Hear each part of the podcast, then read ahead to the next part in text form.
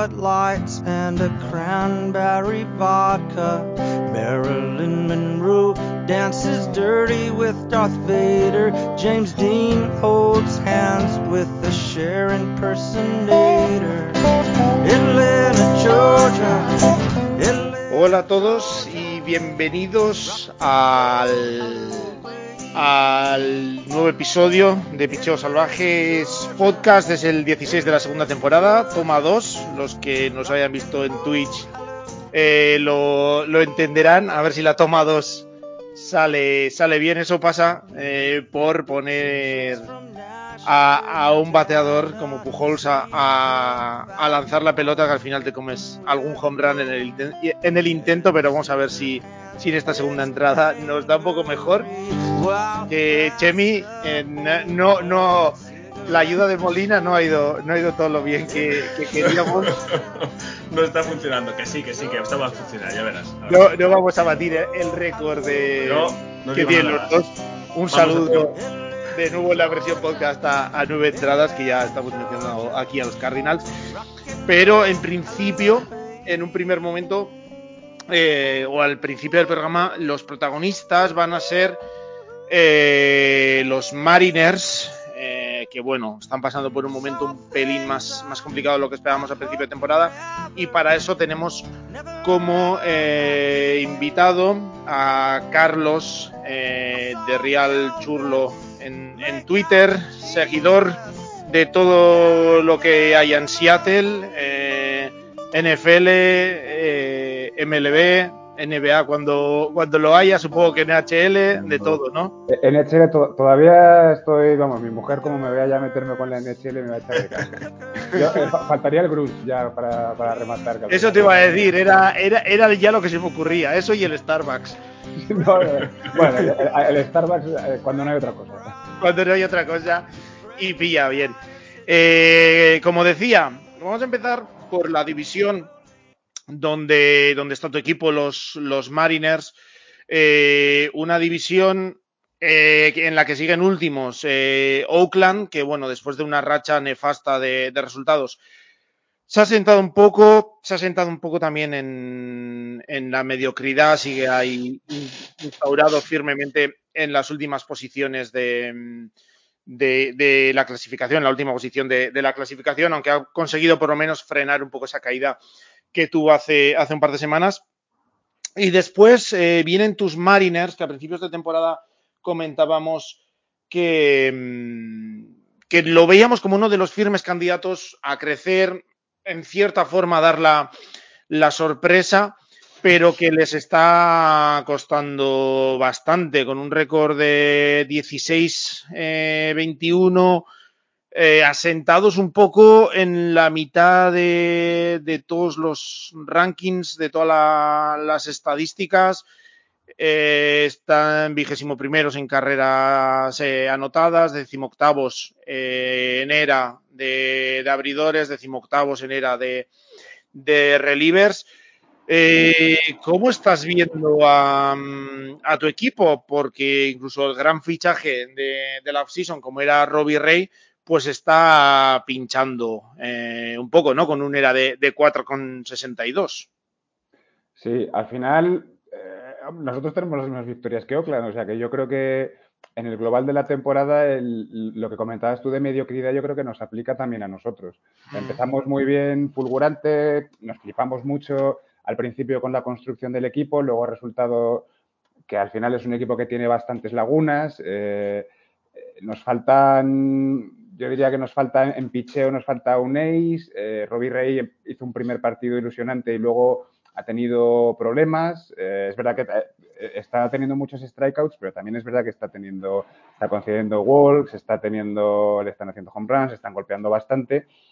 Eh, Marco también ha empezado, pues como empieza Marco, que es un, tío que es diésel, le cuesta al principio de las temporadas y luego pues consigue siempre mejorar. El último partido fue ilusionante, pero, pero también es verdad que, que, nos ha costado partidos y quizá en cuanto a los pitchers el que mejor lo ha hecho y el que más nos ilusiona a todos es Logan Gilbert, que, que hasta, hace, hasta los dos últimos partidos estaba prácticamente en el top 3 de, de pitchers de, de, toda la liga, junto con Berlander y, del otro que, igual hablaremos luego un ratito de los Marlins. Bueno, Néstor Cortés también. La verdad es que hay bastante, a nivel pitcheo ha habido bastante nivel este año, eso es verdad.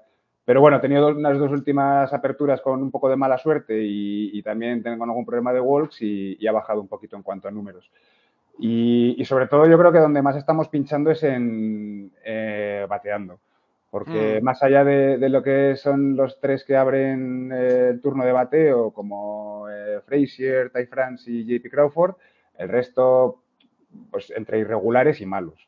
Así que al final es un poco. Eh, Winker es verdad que lleva unos últimos partidos relativamente buenos, aceptables. Parece ser que, su pique con los Mets le ha motivado también a, subir un poquito prestaciones y ha tenido una, serie bastante buena ahí y, bueno, el otro día también, también estuvo. Eh, pero bueno, más allá de, algunas cosas de Winker y de que Julio se ha entonado, aunque empezó bastante mal y con la mala suerte de los strikeouts, pues en mm. cuanto el bateo no ha respondido. Es verdad que en hits estamos mejor que en el resto de estadísticas de bateo. Al final, pues tenemos hits, pero no somos capaces de convertirlos en carreras. Nos dejamos un huevo de mm. bateadores en, las bases, que es uno de mis de, las cosas que a mí me, me desquician como seguidor de la NFL. Y, es un poco, pues, al final lo que resulta en que entre eso, los buenos rivales y buenas defensas que hemos tenido, que es verdad que, no hemos tenido ninguna serie realmente fácil, regalada, eh, de estas que te vienen bien a principio de año, mm, pues, conglomerado de todo, ahí estamos, eh, sufriendo para agarrarnos un poquito eh, a la división, pero vamos, es que Astros y Angels van como unos tiros, así que está, está difícil, ¿eh? Y encima ahora los han superado los Texans, así que o nos ponemos las pilas o nos quedamos fuera de, competir rapidito. Sí, es que al final, pues cuatro victorias solamente desde el, desde el 2 de mayo ha sido una, caída importante. Chemi, no sé, nos decía eh, ahora Carlos que al final sí que mm, Ty France, eh, Adam Fraser, eh, Jeppy Crawford se están echando un poco al el equipo a las espaldas eh, ofensivamente pero sí que les está mm, costando anotar. Eh, también están decimonovenos en promedio, sí que se están envasando algo más, decimosegundos, pero están decimoséptimos en OPS, les está faltando poder. Eh, y esto, Carlos, también para, para ti luego. Eh, quizás algo que está fallando a estos marines que tanto esperábamos y es esos nombres que venían desde abajo, sobre todo, porque Eugenio Suárez, por ejemplo, jugador nuevo que tenía que aportar, pero bueno, está en lo que se ha convertido Eugenio Suárez en los últimos años, que es bateo de poder, pero, pero poco promedio. Abraham Toro sí que es verdad que también está fallando. Winker no ha terminado de explotar. Pero la ilusión yo creo que estaba puesta en esos nombres que venían desde abajo, como Kellen y Julio Rodríguez, que les está costando mucho el salto a, de AAA a, a MLB Em, de hecho, Kellenic hace justo antes de la serie contra los Mets, que por muy mal que les vaya, que les haya ido los Marines, eh, han conseguido ser el primer equipo en ganarles este año una serie a, los Mets. Pero Kellenic lo bajaban a, Triple A en una serie que venía con el morbo del traspaso. ¿Cómo ves a estos jóvenes? También mencionar en, este apartado a Matt Brash, que también ha sido bajado a, a AAA. Eh, ¿Crees? Dale, dale, Carlos. Bueno, eh, Cal también le bajaron, pero hubo que subirle por la lesión de, Murphy. O sea que al final es un poco la tónica general que, a, Seattle, si bien es verdad que a nivel granjas ha sabido construir eh, o hacerse con muy buenos nombres, luego les está costando ayudarles a dar ese paso a las grandes ligas. no sé si es un tema de que no le sabemos desarrollar bien o que luego realmente el salto es tan, tan grande eh, que, les cuesta, aunque es verdad que yo creo que a nosotros nos está quizá costando un pelín más que a, que a otros jóvenes que, han sabido sacar otros equipos. Yo recuerdo que hace un tiempo estuvo por aquí Francis Valls, que también es seguidor de Seattle, eh, mm. no sé si estuvo con Adrián, y justo comentaba esto mismo, que a nivel picheo sí que como sabemos desarrollar, a nivel picheo sí que somos capaces de sacar adelante prospectos, y que, den buen rendimiento, pero a nivel bateo nos cuesta. Eh, que Lenich fue el, año, el año pasado le costó muchísimo, bajó a AAA, cogió algo de confianza y sí que hacia final de año, no te sabré decir exactamente estadísticas, pero sí que mejoró bastante todos los mm. promedios y sí que fue capaz de aportar más. Y en ese último impulso que tuvimos, que parecía que nos metíamos, que no, el We Believe y, demás, em, pues yo creo que fue partícipe en, partidos en los que tuvo un rol importante. Por eso también el hype de esta temporada, pensando que iba a retomar donde lo dejó, y nada, ha empezado muy, muy mal, precipitándose a la hora de golpear, eh, hmm. muchísimos flyouts, eh, poca disciplina en, el plato. Sí, eh, justo, justo le iba a decir que es que tiene un 37,5% de, de strikeouts, que es una barbaridad. Sí que es verdad que luego cuando consigue poner la pelota en juego tampoco lo está haciendo con, con peligro porque está con un Babib de 188 que es, es, muy bajo y supongo que ahí tenía que haber un retroceso a la media, pero, pero ahí está. Nada, muy pobre, ha sido muy pobre su rendimiento. Y hombre, a ver qué tal este paso por AAA, si le ayuda a coger confianza. También es verdad que no le ayuda, yo creo, bueno, a pesar de todas las expectativas que hay con él, pero por ejemplo Julio, que, empezó y empezó mal, muchos strikeouts, eh, tampoco se le, costaba un huevo reconocer los, los, los picheos de, los abridores de grandes ligas, pues ahora parece que en un mes casi ha madurado o evolucionado más de lo que ha evolucionado en Kellerich en un año. Entonces, yo no sé si al final el tener a Julio ahí también es algo que puede que le esté a nivel personal al costando, pero bueno, yo estoy seguro que el, que el paso por AAA le va a venir bien, aunque sea para coger confianza y para, pues, para sacarla del campo unas cuantas veces ahí, aunque es mucho más fácil y a ver si es capaz de aportar más adelante en la temporada, también con la vuelta de Haniger, también con la vuelta de Kyle Luis, que, queda eh, poquito, pues esperamos que, nos den un impulso y que no se nos haga demasiado tarde para, perder el tren este año. Hmm. A ver, yo mm, desde la frialdad con la que miro el béisbol que no incumbe a los San Francisco Giants, que es mucha siempre, mm. yo creo que Seattle no tiene ni cuando empezó la temporada tenía tan buen equipo, ni ahora mm. tiene tan mal equipo. O sea, hay que ver las cosas un poco con frialdad. Eh, es un equipo a medio formar, mm, pensando quizá en 2024, 2025, el año que viene puede ser también un buen año, pero quedan muchas, muchas patas por, ir colocando en, este mueble, ¿no? Y, y quedan, quedan cosas que tienen muy buena pinta, pero que, que si salen ya, pues eh, casi es una sorpresa más grande que salgan mm. todo bien este año que, que, no, que, que, no lo salga. O sea, hay cosas que tienen que fallar y tienen que fallar y Kelenich necesita tiempo, como han necesitado tiempo tantas y tantas eh, promesas que iban a llegar a, romperlo. Em, yo espero que Kelenich no sea el próximo Keston Yura, que es uno de los nombres más peligrosos de mencionar en, en este mundo del béisbol, pero como él, pues Joe Adell en la misma división ha vuelto a bajar después de un año pasado aciago. Este año parecía que sí y tampoco. Eh, Abrams en los padres lo han vuelto a bajar. Mm, es que es lo más normal que un prospect no funcione siendo joven. Lo, realmente lo que es, llama la atención es lo de Julio Rodríguez, ¿no? Que, mm. empezó como empiezan habitualmente los prospects, pero enseguida ha cogido el ritmo José Soto, ¿no? Bueno, pues, pues eso es de... Yo creo que hay que quedarse con las cosas que están funcionando bien y que son sorpresa. Eh, JP Crawford lo han cambiado este invierno, lo han, lo han vaciado y han metido otra persona dentro porque no es el mismo del año pasado ni del anterior. O sea, a, ver, si el Kellenic bueno está dentro de JP Crawford. nos hemos enterado. Eh, Ty France se está convirtiendo en uno de los jugadores top de, la Liga Americana cuando nadie daba un duro por él hace años. Eh, bueno, Logan Gilbert es una delicia de ver, es un pitcher estético, es un, es un chaval joven que tiene muchísimo futuro. Eh, Robbie Ray es lo que es. Robbie Ray son strikeouts, son eh, muchos honrons y, y, muchos nervios. Es que mm. siempre ha sido así, desde que estaba. Lo que pasa que ha ido puliendo y cuando estaba en, los D-backs era, era, dramático. Era partido mm. tras partido, la, sacaban del campo.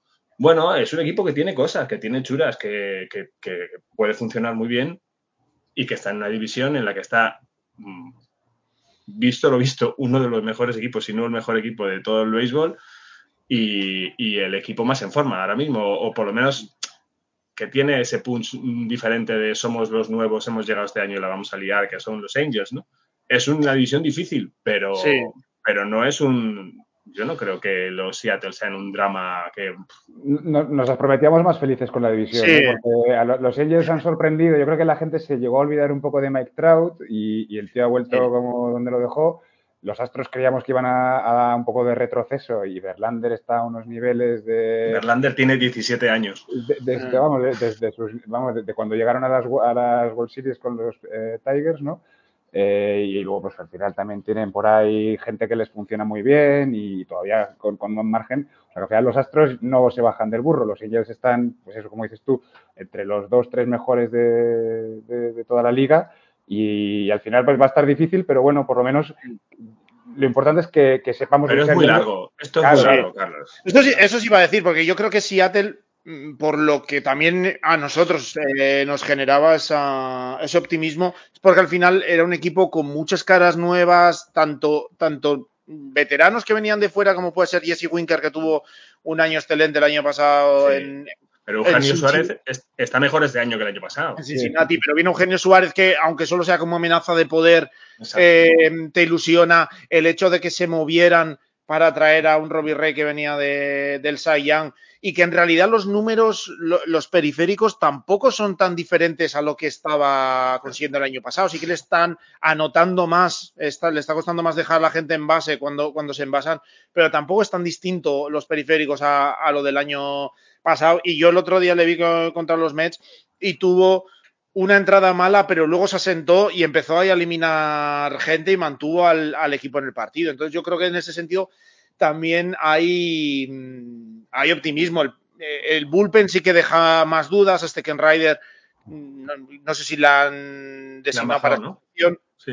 No, está, está, en él y Robbie Ray que no han podido viajar a, ah, a, Canadá por el tema de las vacunas. Ah, es verdad, es verdad. Es cierto. Es verdad que lo he leído, lo he leído antes. Em, pero está. Eh, tuvo problemas, pero bueno, eh, Diego Castillo el otro día cuando se le necesitó funcionó. Em, en el bullpen puede haber piezas, quizás sí que no tiene un bullpen élite como pueden tener otros equipos, pero bueno, eh, Paul Sewell lo está haciendo bien, Anthony Misiewicz, yo creo que es un equipo que, como Andrés Muñoz ha tenido sus buenas entradas también. hay herramientas ahí. Lo que pasa es que todos han tenido uno o dos malos partidos que al final. Pues, eh, sobre todo en los relevistas, en, un mes te ensucia mucho las estadísticas. Pero lo que, lo que venía a decir que hay mimbres que sí, que es verdad que venían. Volviendo un poco a lo de antes, venía gente de fuera que se tiene que adaptar a un nuevo grupo, a una nueva ciudad, a una nueva liga o a una nueva división en muchos casos, y luego venían gran parte de la ilusión eran todos esos chavales jóvenes, pues que les está costando más, más de lo, de esperado, sobre todo en ataque Julio Rodríguez ya, ya, ya Red Kelenic sentarse, pero Logan Gilbert en este segundo año eh, está mejorando, lo está haciendo muy bien, más de 10 strikeouts cada nueve entradas. Eh, Matt Brass le está costando, pero está George Kirby también ahí, que sin unos periféricos eh, bestiales lleva una era de 0.90 en, en, dos partidos. Para terminar con, Seattle, ¿cómo estás viendo a, George Kirby? Le pinta, ¿no? Que puede ser una pieza importante en, esto, en, este equipo en los próximos años. Sí, justo la semana pasada os preguntaba, aprovechando que también estaba por aquí Fernando, a mí, a mí me flipó. El primer partido suyo, no, o sea, en cuanto a ejecución técnica y en cuanto a carácter, como demostró el tío en su primera apertura, eh, saber sobreponerse a situaciones de, tres bolas a cero. Em, en cuanto a, cómo manejó él la situación, eh, cómo supo salir de, entuertos, me alucinó. Y el segundo partido también, evidentemente, no a ese nivel primero, que fue un nivel excelso, pero, pero muy bien también. Y en ese sentido, eh, pues ilusionado con, lo que puede dar Kirby. Eh, Brass también tuvo un muy buen partido, pero Brass es un tío que ha demostrado tener bastante menos control de, su fastball, que a pesar de que es un martillo, pero, pero sí que se le ha visto mucho más verde. Eh, entonces yo creo que no le como comentabais antes, no le va a venir mal un tiempo en AAA. Y, y todavía está por ahí Justus Sheffield, que a ver qué hacemos con él, que es una pieza importante hace tiempo, yo creo que ya parece un poco olvidado. Y, en AAA también está Evan White, que, al final el tío, pues entre las lesiones y que Ty France le ha robado la primera base, yo creo que ya quizá a lo mejor nos puede llegar a servir para un poco un intercambio que nos ayude a reforzar un poquito eh, el, roster, pero, pero bueno, hay, cosas todavía en AAA y Granjas que, que Seattle no es un equipo que sea ahora o nunca, como decís vosotros, es un equipo más pensado a futuro. Lo que pasa es que entre que el año pasado estuvimos tan cerca y, que tenía muy buena pinta los cambios, yo creo que toda la parroquia de Seattle y sobre todo en Estados Unidos nos hemos flipado más de la cuenta y, esperamos ya competir desde el minuto uno la división, no la wildcard, sino ya directamente estar ahí eh, desde el primer día. Y encima, como empezamos un poquito, pues ahora es verdad que, está la gente un poco más gris, ¿no? un poco más triste y un poco más eh, pesimista, pero bueno, esto es, esto es largo, o sea, que yo creo que todavía queda mucho recorrido y al final nosotros al equipo le pedimos que nos divirtamos, competir, que, al final le, que le quieras ver durante todos los partidos y, no que te haga dimitir de la temporada en junio porque ya no tienes nada que hacer y porque es un coñazo. Pues, pues, no sé, como, como, como otros equipos que no voy a nombrar por no ofender aficiones, pero que, ya sabes perfectamente que no van a ningún sitio desde, desde el primer momento. ¿no? No, la gente eh, de bueno, Cincinnati no se ofende fácil. Sí, no, ya están, están este año ya se, ya se lo veían oliendo, que no pintaba bien la cosa.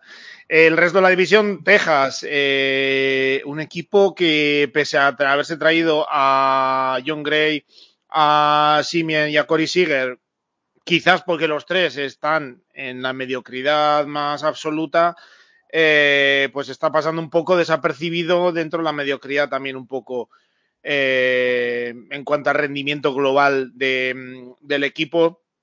Los tejanos, eh, que bueno, sí, con ahora tres victorias seguidas que han adelantado a Seattle, como decía antes eh, Carlos, pero que bueno, están ahí bastante lejos de los dos líderes de, división o de los dos equipos que están arriba en la división, que son los Angels, que ya hemos hablado bastante de ellos las últimas semanas, que sí que han perdido ahora un par de partidos, pero siguen en esta racha victoriosa que no nos tenían acostumbrados en los últimos años en Anaheim. Y unos astros que me está sorprendiendo el poco ruido que está viendo, ruido positivo en este caso, que está viendo en torno a... Ruido de los cubos de basura. Que, sí, que me, he dado cuenta enseguida, según he dicho, digo, voy a ver cómo matizo esto para que se entienda. lo siento, no la puedo dejar pasar, lo siento. Eh, pero que están teniendo eh, un inicio de temporada espectacular, sobre todo también las últimas dos semanas, desde, desde el 2 de mayo, que decíamos antes que había empezado un poco la mala racha de Seattle, ese día empezaba una racha de 11 victorias seguidas eh, de Houston, que ya se han puesto líderes de división y, que están eh, arrasando, que están empezando a dar miedo, ¿no, Chemi? Porque están demostrando un poder bestial. Un, saludo a Mario, que ayer creo que le gustó bastante el partido de, de Ovaldi y esos Cinco, strikeouts que calzó, Houston en, en una entrada a, Boston, están terceros en era. por del MLB, ¿no? Creo haber leído que esos cinco home runs fueron igualados. Sí, sí, me parece que sí, me parece que sí. Solo se había hecho tres veces, sí. Y luego, a la vez, el, el picheo está tercero en era, tanto relevista como, como abridor. Mm. Eh, ¿Cómo están en Houston, no, Chemi? Parece que empiezan a dar un poco de medito y a la chita cayendo, pero empiezan a recordar a estos astros de, de, hace un par de años que se les van jugadores, se les va Springer, se les va se les van todos, se les va Correa, pero, pero siguen eh, con puño de hierro en la división. Es que dan, es que dan miedo. Viendo el equipo que tienen, eh, es como los Dodgers, ¿no? Tú ves el line-up y dices, es que si todo lo que tienen ahí les sale bien, eh, puede ser, pues eso, te pueden clavar cinco jonrons en una sola entrada. Eh, son el, claro, con los cinco de ayer en una sola. Si, vas metiendo a cinco honrons cada entrada, pues normal que seas el, equipo con más honrons de toda la MLB, que llevan 55. Eh, como tú dices, terceros en era, eh, pero es que han hecho siete blanqueos. Se han dejado a cero siete veces a los, a los contrarios y han recibido 121 carreras, que es el tercer equipo que menos carreras ha recibido es que le, está funcionando todo. está funcionando el ataque con un, con un prospect todo lo contrario de Kelenich, que con dos semanas ha empezado a funcionar que parece mejor que Correa, por lo menos en números ahora mismo mejor que Correa, ¿no? Que es Jeremy mm. Peña, que está haciendo una y, que tenía la labor de, suplir a un jugador muy candidato MVP y muy querido en, en Exacto, carismático. Y en defensa está muy bien, ¿eh? Nosotros y en defensa está brutal está brutal. Eh, tiene un, grupo de batalla ahí con los Bregman, Altuve, Gurriel, que, a mí me flipa porque son una gente súper profesional, que saben lo que hacen, que van, pues eso, con muy poco aspaviento, pero van al tran tran, pum, pum, y te van machacando, machacando, y luego tiene esos mm, ramalazos de fantasía de Kyle Tucker, de, Jordan Álvarez y del, y del currante que es eh, Brandley, que es que da miedo. Y luego Verlander, pues para, es, es mi devoción. O sea, para mí Verlander es, es lo más parecido a, yo qué sé, a, Van Basten, que es el jugador que más me ha gustado a mí en mi vida. Es un tío elegante, es un tío que parece que no mm, se hace mayor. Eh, acaba de salir de un tomillón después de dos años sin lanzar y parece que, que, que tiene 25 años. Eh, tiene unos números espectaculares. 1.38 de era, 0.68 eh, de whip. O sea, es que es, alucinante, no envasa a nadie, es, imposible tiene un promedio de bateo de 147. No te digo más. O sea, mm. parece que todos los bateadores que, se le ponen delante son mi amigo que Es, sí, es, constante. Y parece que se ha reconvertido en cierta forma porque tampoco está. Por lo no, no está ponchando mucho. ¿Perdón?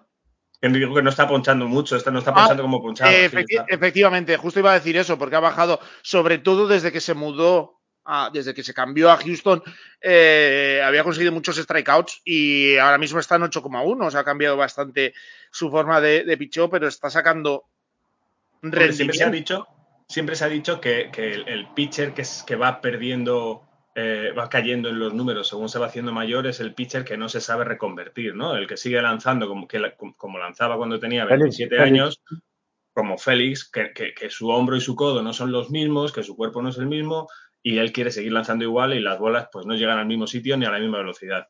Y eso los bateadores te lo hacen pagar. Eh, tanto Verlander como Kerso, por ejemplo, han ido evolucionando su manera de lanzar y han ido cambiando mecanismos y, tratando de sacarse a sí mismos el máximo partido. Y eso es algo que, los números hablan por sí mismos, ¿no? Es, es una maravilla. Yo el año pasado estaba rezando porque los Giants le hicieron una oferta a Verlander por una temporada, pero claro, se quiso quedar en justo porque yo sabía que iba a funcionar, seguro que iba a funcionar Verlander, porque es un profesional como la copa de un pino.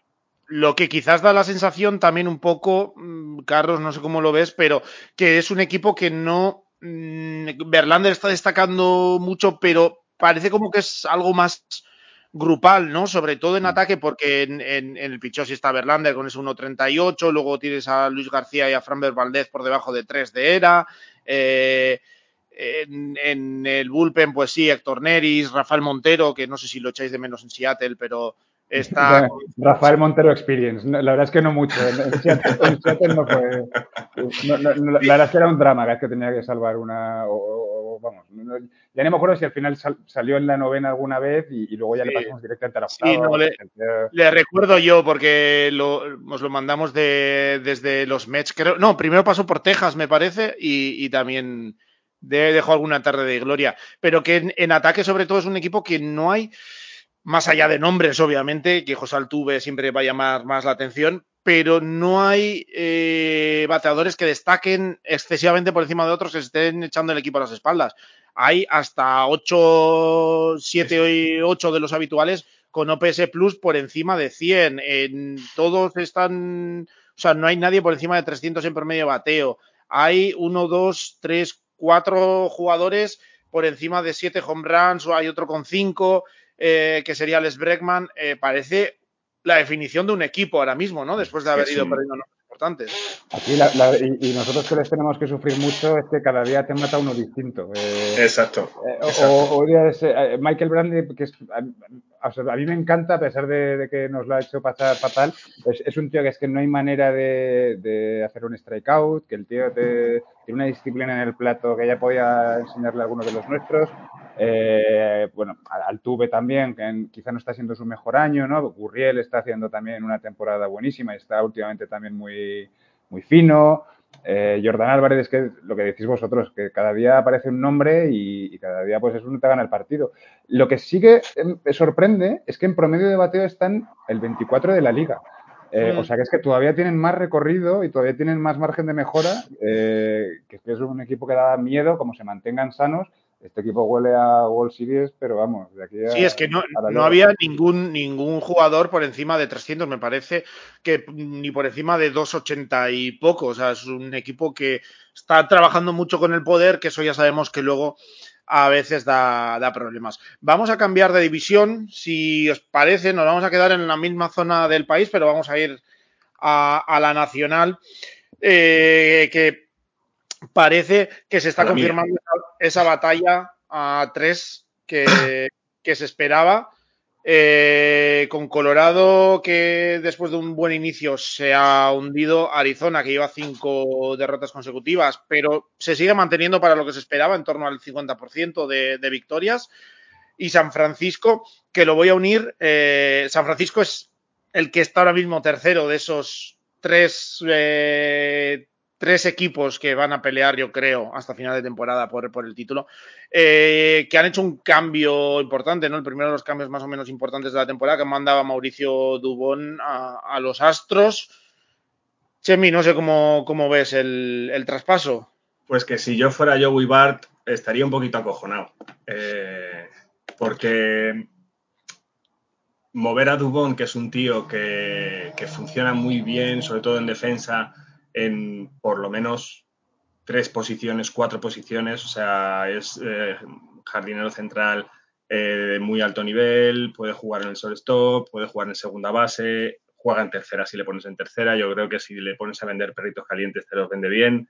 Eh, es un tío cumplidor donde los haya, eh, además que muy querido en el vestuario en San Francisco. Eh, soltarlo por un catcher de AAA, por Papierski, que tampoco tiene unos números muy espectaculares, eh, es, les, se le está mandando un mensaje a Joe Bar de, bueno, te damos unos un par de semanas o una semana y, a ver si sigues este, este, este ritmo de, poncharte que, está teniendo ahora mismo, que igual cae en strikeout en la mitad de las veces que se para en el plato. Eh, y, si es así, a alguien habrá que, si se le baja el AAA, alguien habrá que subir. Entonces, bueno, Papierski no sé si es el indicado para subir o es para tapar el hueco que deje abajo, o si se sube a Genovés, o no lo sé, no sé por dónde van los tiros, pero está claro que, que si Zaidi ha decidido soltar a Dubón, es que algo claro ha visto. Y, y, seguro que algo, algún periférico raro le ha visto a Papierski para sacarle partido, como está tratando de sacarle partido pues, a tantos jugadores de segunda línea que nos están funcionando también en, San Francisco, como Wade, como Dairo Estrada, como Darin Raff. Bueno, ese tipo de jugadores eh, es el que va buscando Zaidi, ¿no? Eh, segundos están ahora mismo, pero todos mmm, muy pegados a, solo un partido de San Francisco. Están los padres que se han reforzado con Robinson Cano, lo han cogido de, como agente libre después de que lo, lo cortaron los Mets. Carlos, tú que lo has disfrutado barra sufrido en los Mariners antes de, de, encasquetárnoslo, no sé si ya ha jugado un par de partidos y tal, pero no parece a priori que vaya a ser alguien de, mucho impacto en, la pelea por el oeste de la Nacional, ¿no? No, quizás un poco lo habrán hecho para tener algún tipo de, de cordón de seguridad, digamos, ¿no? De colchón de seguridad, por si tienen alguna lesión este año, pues quizá a ver si pueden sacarle algo a Cano. Pero, pero yo creo que Cano ya ha dado sus mejores partidos de, de béisbol y, y, será un tío que tenga a lo mejor un rol residual totalmente. Eh, a lo mejor, pues, quizá porque a lo mejor tenga un, una espina clavada y el tío quiera en un equipo que puede competir, pues, ser un poco importante, pero, yo a Cano ya no le veo. No, sus, sus, días de gloria yo creo que ya han pasado. Y, y el, el, su periplo por los Mets ha sido, la verdad es que dantesco. Así que. No sé. Sería una historia muy americana, ¿no? De, de esto, pero no, yo no lo termino de ver. A Cano le han pagado, ya le ha pagado Tito Cohen, eh, él ya tiene su dinero, eh, los padres no pierden nada eh, contratándole porque le, van a pagar lo mínimo, le contratan por el, salario mínimo Eh, pero hay un detalle muy importante por qué los padres hacen esta contratación. Se le ha advertido a Cano en la contratación de vas a ser un jugador de, un pinch hitter, mm, vas a tener muy poquitas oportunidades, es muy probable que si necesitamos hueco en el roster te cortemos.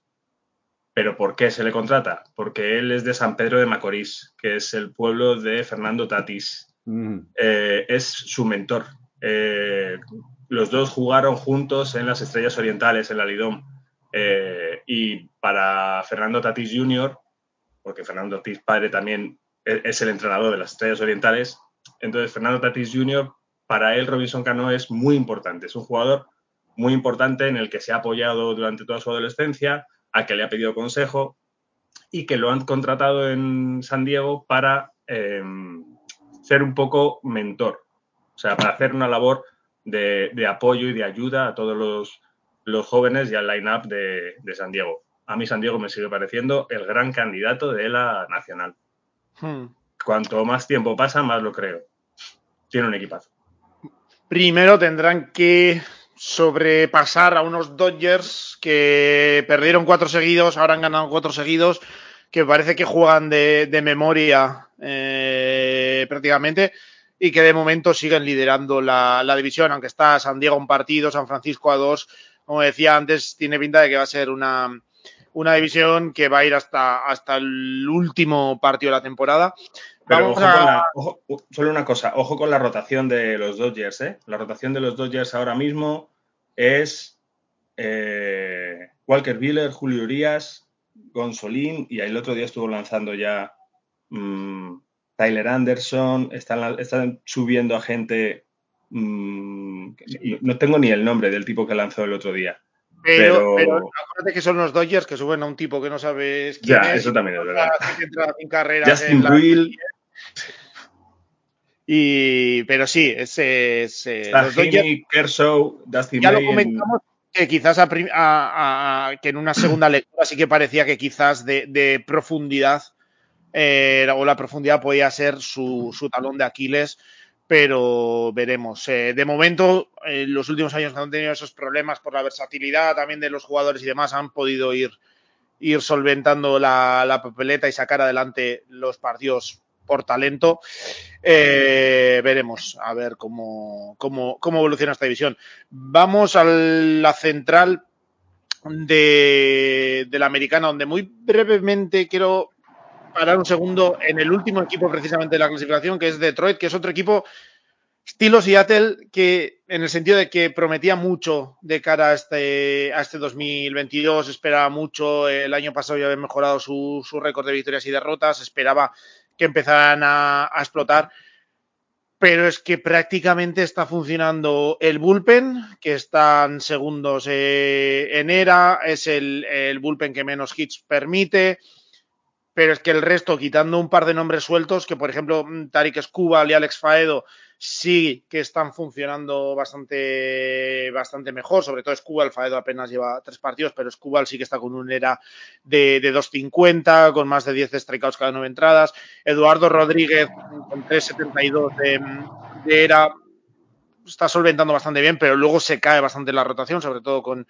con Pineda en la, en la IL, y en ataque es que no está funcionando, no está bateando eh, absolutamente nadie. Austin Meadows, que era de lo que mejor estaba bateando, eh, junto con Tucker Barhart, que tampoco es un catcher que destaque por, por, el bate, eh, está en la IL también. Y es que está mirando aquí, están mm, vigésimo cuartos en promedio, vigésimo séptimos en, en OVP, vigésimo novenos en OPS y están últimos en bases robadas, home runs bateados y en carreras anotadas. No están sacando la pelota del campo nadie el equipo. Torkelson, que era el, el Jarrett o el Julio Rodríguez en cuanto al ataque para, para, los Tigers, también está teniendo problemas para adaptarse a este salto de, categoría. Y no sé, Carlos, pero parece que en, Detroit quizás esta reconstrucción, a no ser que de repente empiece a engranar todo, va para un poco más largo de, de lo que se esperaba por lo menos en Michigan. Sí, es que al final en béisbol es que eh, necesitas mínimo dos, tres años para, saber un poco de qué va el equipo y, es algo que tengas mucha suerte que seas capaz de dar con algún jugador un poco que nadie, nadie más ha sabido ver eh, su potencial o, que tengas unos entrenadores que sean capaces de acelerar un poquito más los plazos de desarrollo, pero yo no, no sé, no, tengo ahora mismo en la cabeza equipos, salvo bueno, los Giants el año pasado, ¿no? que, dieron, que dieron un nivel que sorprendió un poco a todo el mundo, quizá no tanto a los que seguís el equipo, pero a los que no lo seguimos desde luego que sí. Con chavales de 35 eh, y 36 años. claro, es que nunca sabes muy bien cómo afrontar una, una, una reconstrucción, si, si mezclar jóvenes con veteranos, si yo qué sé. Entonces, al final, eh, yo, creo que todavía les queda, les queda recorrido e incluso vete tú a saber si, es que se han equivocado totalmente de piezas porque es muy, muy pobre. O sea, en, Seattle por lo menos sí que ves brotes verdes en los que aferrarte, pero yo no sé habría decirte en Detroit ahora mismo eh, qué, me ilusionaría a mí si yo fuera un, fan de Detroit, ¿no? yo, yo soy un equipo pues he visto poquito este año porque es que al final mm, no hay mucho donde rascar, no sé. Es que no, en Detroit no ilusiona ya nada. Una vez conseguido los 3.000 hits de, Cabrera, ya no, ya no queda nada que, que, vaya a los 3.100. Eh, por encima de ellos eh, tenemos a Kansas, que está teniendo una temporada mm, muy difícil también, con un Whit Merrifield que está siendo incapaz de, batear. Benintendi sí que lo está haciendo bastante bien, pero ahora con eh, Adalberto Mondesi y con Salvador Pérez, que acaba de ir a la IL, pinta una temporada también complicada para, para los sí, toda la temporada, además. Sí. Em, por delante. la verdad es que O sea, es, un fijo en todas mis fantasy y lleva muchos años defraudándome.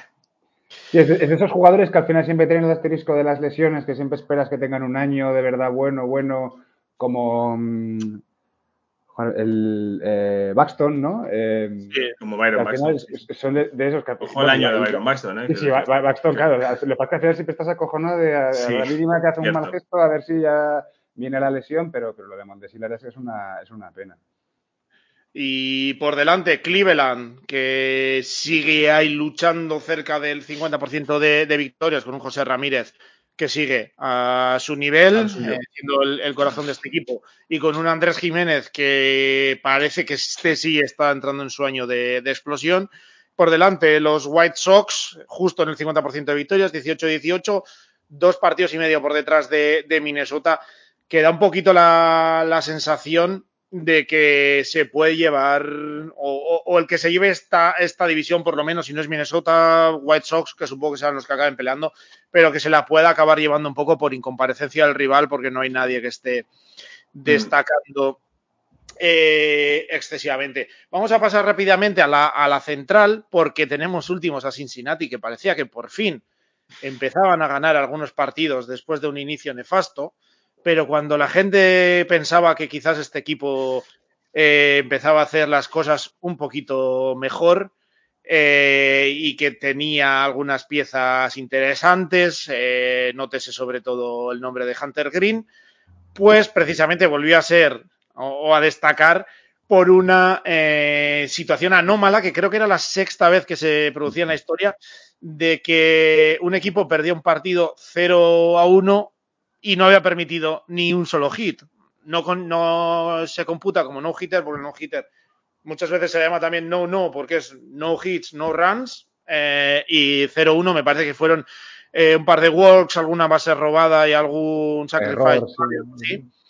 Eh, Cincinnati este año mm, buscando debajo de las piedras la manera de, de perder, aunque está bien ver que Hunter Green eh, sí que empieza, parece que empieza a cumplir las cosas que se prometía, aunque sigue teniendo unos problemas bestiales de, control.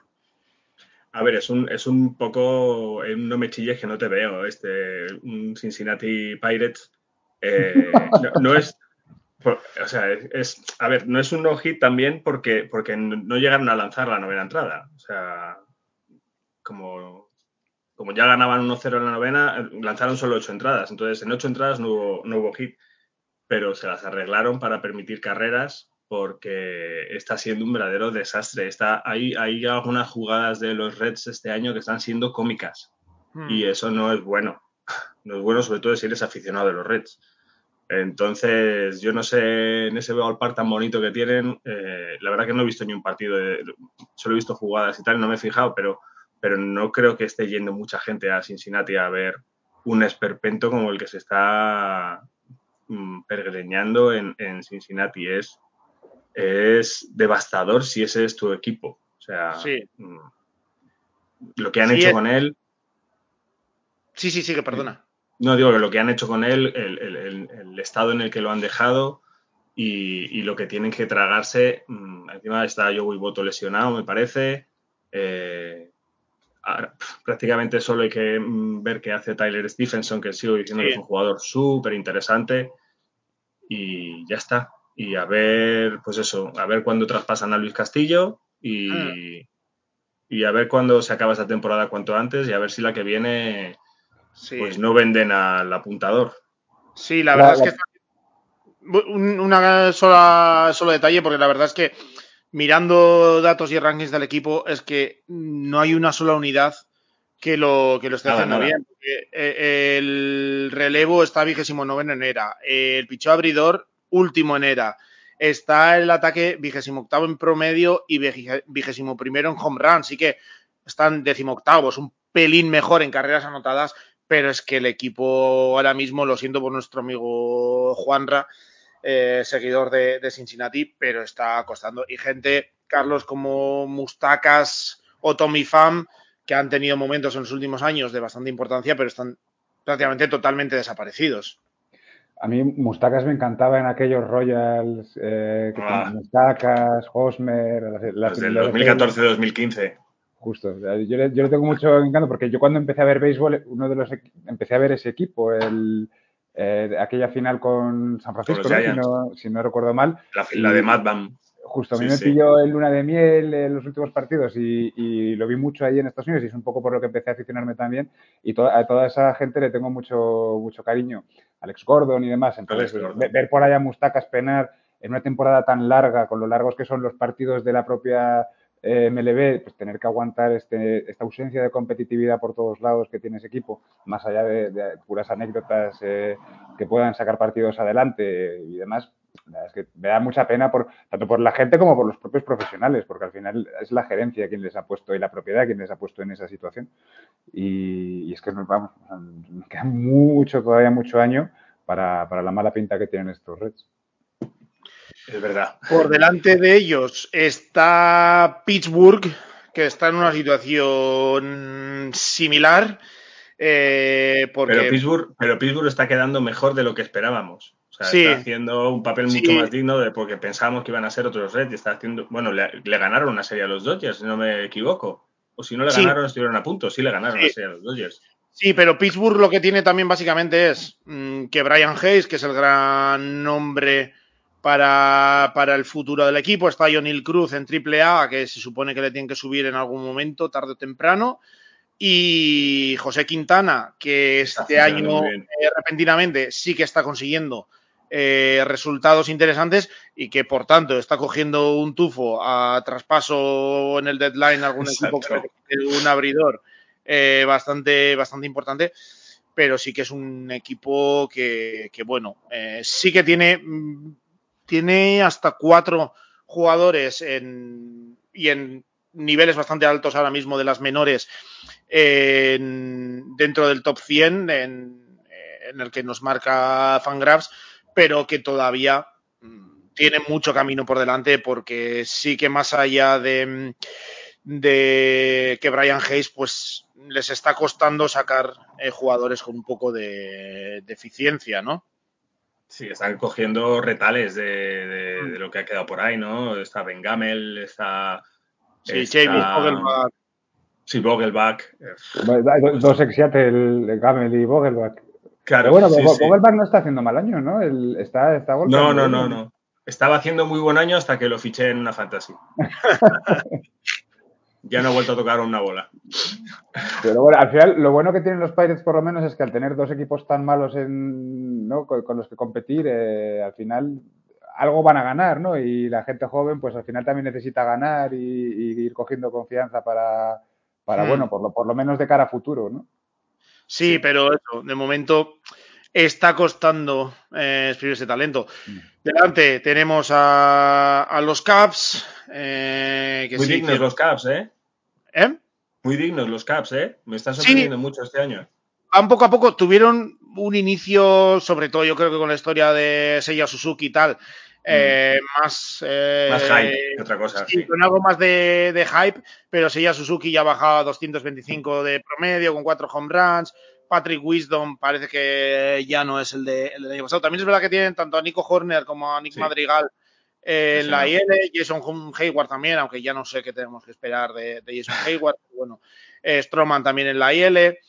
Pero es un equipo que, bueno, eh, para lo que se esperaba, sí que va haciendo las cosas, está ahí en una división que, bueno, si suena la flauta, pues lo puede hacer, aunque ya se está un poco alejando, porque sí que tenemos a los otros dos equipos, que son San Luis y, Milwaukee, que poco a poco van, van haciendo cosas. San Luis, que ha tenido otro récord histórico, que es el récord de victorias de una batería, en este caso de Wainwright y, y Javier Molina, que lo, que lo que le están dando en estos últimos años a Cincinnati, o sea, perdón, a Cincinnati, que no se me enfade nueve Le entradas. están a- dando, le seguro que le están dando a Cincinnati bastante. También, también es verdad. Pero lo que están aportando a, a San Luis en cuanto a veteranía de esos jóvenes que habían podido ir montando eh, en los últimos años y tal, pues apoyar. Wainwright, que parece que no envejece nunca, también es otro de la cofradía de, de Verlander. Eh, pero gente como Tommy Edman, luego Goldsmith, Arenado y demás, eh, pues están ahí peleando y con esos dos buques insignia, pues parece un equipo bastante completo, ¿no, Carlos? Al final, los Cardinals, no sé cómo, cómo se las arreglan, que siempre, siempre están ahí, siempre son relevantes y, y siempre buscan, o sea, siempre tienen algún ángulo con el que competir y, y- y mantenerse siempre, por lo menos, en, en la conversación. Eh, yo, la verdad es que no les he visto muchísimo este año, pero, pero no me sorprende al final el resultado que me cuentas, porque es que talento hay. Hmm. Es que no están destacando excesivamente en nada. Vamos, están todos en la media tirando alto. Eh, están novenos en promedio, pero están decimoprimeros en carreras anotadas, decimocuartos en era abridora, quintos en, en era eh, relevista. Pero, pero es un equipo que te saca las cosas a- adelante. Goldsmith está teniendo una temporada Un año muy bueno. 21 y, y 5 home runs. Arenado también está en 300 y 8 home runs. O sea, la gente a la que está pagando y que se supone que tiene que ser el núcleo sobre el que gire la ofensiva eh, está cumpliendo, que ya es eh, que ya es importante. Y en el en el picheo, Michaelas, que está volviendo a- al nivel de cuando volvió eh, de Japón, que está haciendo las cosas muy bien, como decía Rainwright, eh, el bullpen con. Gallego lleva siete saves, tienes a André Palante, no sé si es Palante o Payante. Adelante. Me encanta ese Palante. apellido. Cada vez que lo veo digo, ojo, es que es.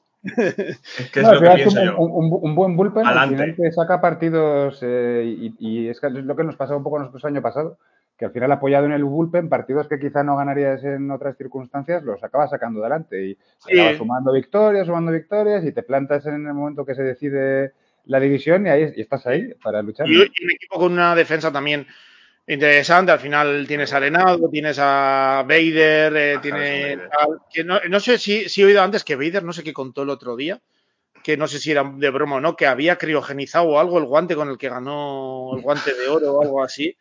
Eh, alguna historia un poco, un poco extraña. Pero sí, eh, yo creo, no sé a, A qué ver. nivel de, de optimismo tiene que tener nuestro amigo Nueve Entradas, pero parece que por lo menos a, a- en Milwaukee van a dar, eh, a Milwaukee le van a dar pelea. Una guerra, sí. El- Por cierto. el- la semana pasada, dime.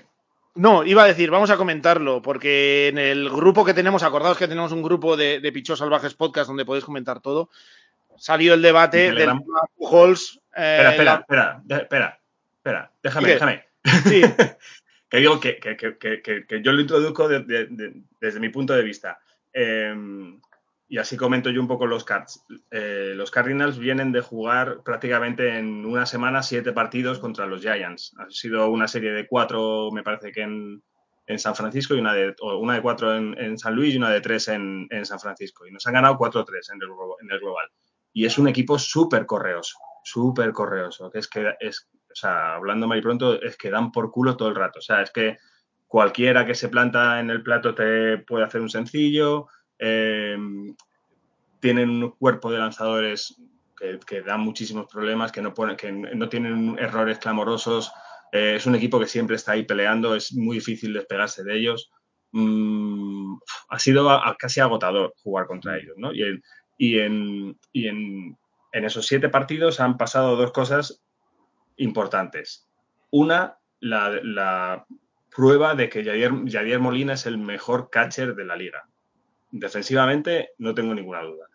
Eh, con corredores en primera y en tercera y dos outs, los Giants, eh, Javier Molina va al montículo y trae a todo el infield y le suelta una chapa a todo el infield para decirles, ojito, porque es muy probable que estos tíos traten de, van a intentar robar, robar segunda base con el corredor de primera para luego robar el home, ¿vale? Entonces, para que salgan los dos corriendo a la vez y ponernos nerviosos y desconcentrarnos. Y en cuanto se, pone detrás del plato, es que hay unas imágenes por ahí que son buenísimas. A ver si luego encuentro el vídeo y os lo paso. Eh, en vez de mirar a su pitcher, está mirando el dogout de los Giants todo el rato. Entre lanzamiento y lanzamiento está mirando el dogout como esperando captarle la señal. Y hay un momento que va a lanzar, me parece que es Dakota Hudson el lanzador, y antes de lanzar le hace ya de Molina así como, mándamela fuera porque este va a robar y justo empieza el movimiento, de Molina se levanta y cazan al tío. o sea, es como este tío ha adivinado lo que va a hacer el equipo contrario. Es un, es, un, genio, es un crack.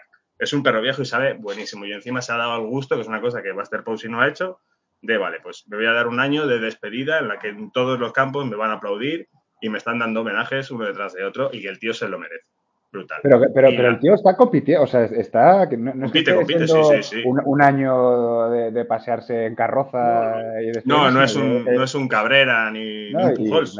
claro, no, no. O sea, el tío no está sumando números vacíos simplemente por ir subiendo uno o dos puestos en. No, pues, no, no, me da que sea el estilo precisamente de Molina no, ese. No tiene pinta.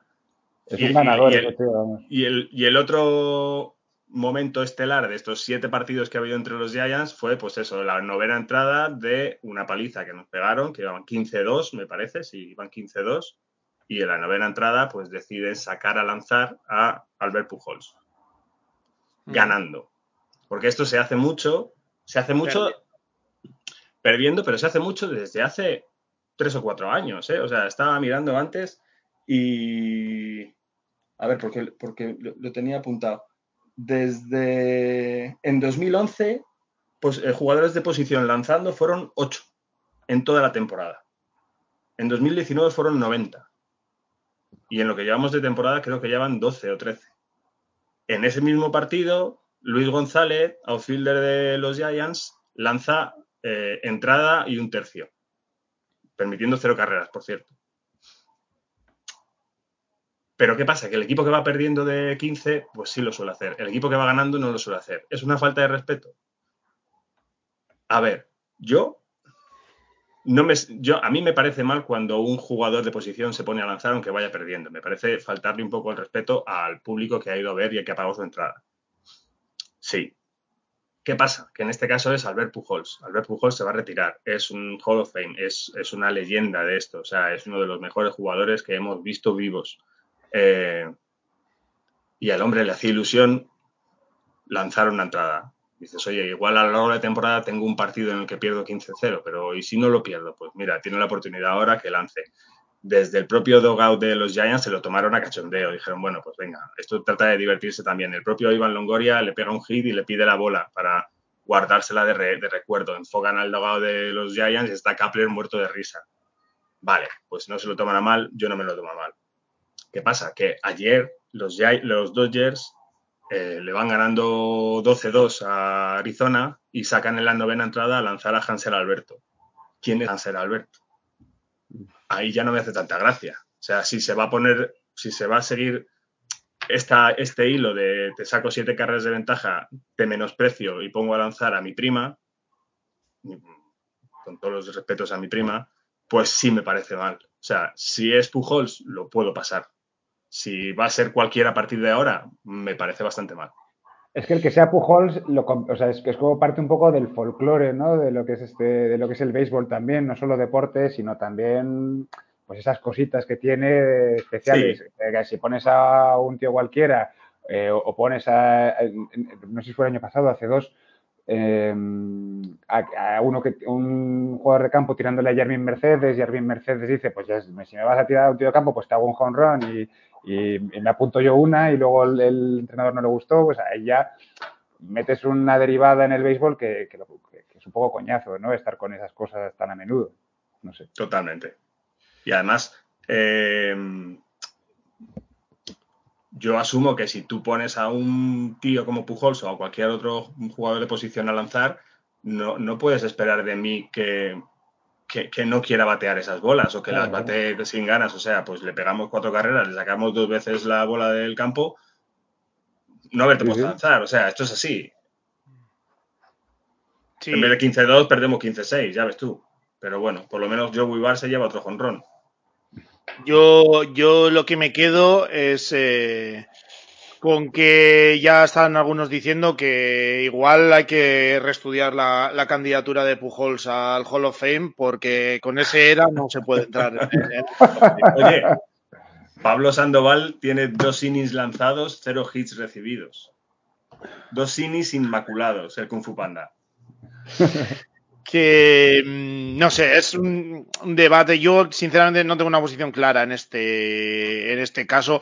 Entiendo, como suele pasar muchas veces a los que dicen que al final, cuando vas perdiendo y tal, yo entiendo, duele que te saquen así alguno porque es como un poco un pequeño toque de humillación, no puedo entender. También me parece que el, no son, más allá de que sea eh, o no, que al final también eh, mármol desde, desde el banquillo de San Luis diga, oye, eh, también tengo que guardar brazos, eh, que vienen partidos, es una temporada larga, no me voy a, no me voy a gastar aquí ahora un relevista de más para esto. Eh, no sé, es una situación un poco complicada. Como complicado está siendo saber mm, qué Christian Jelic tenemos ahora, porque, bueno, Milwaukee sigue primero en, en la división viviendo del picheo, aunque ahora mismo lleva cuatro carreras permitidas Corbin Burns contra, contra los Braves. Eh, y anotando carreras, pero sobre todo anotando carreras a base de poder, aunque a ver, ahora viene una cierta incertidumbre porque tienen a Will Adams, que es uno de, los que, jugadores que más home runs había conseguido en los Brewers en la IL. Eh, a ver cómo, cómo, lo mantienen, pero Christian Jelic que por momentos parece que vuelve a ser Christian Yelich, que eh, ganó el MVP, consiguiendo, creo que me parece que era el tercer ciclo de su carrera el otro día, pero que ahora lleva también otra vez tres eh, partidos sin, sin hit. No sé, porque sí que ha mejorado en, en, los años anteriores, sí que le había pesado un poco el Babip, sobre todo en 2020, el año pasado había vuelto a subir, otra vez lo tiene por debajo de, 300, cuando la media en su carrera era 300 y algo.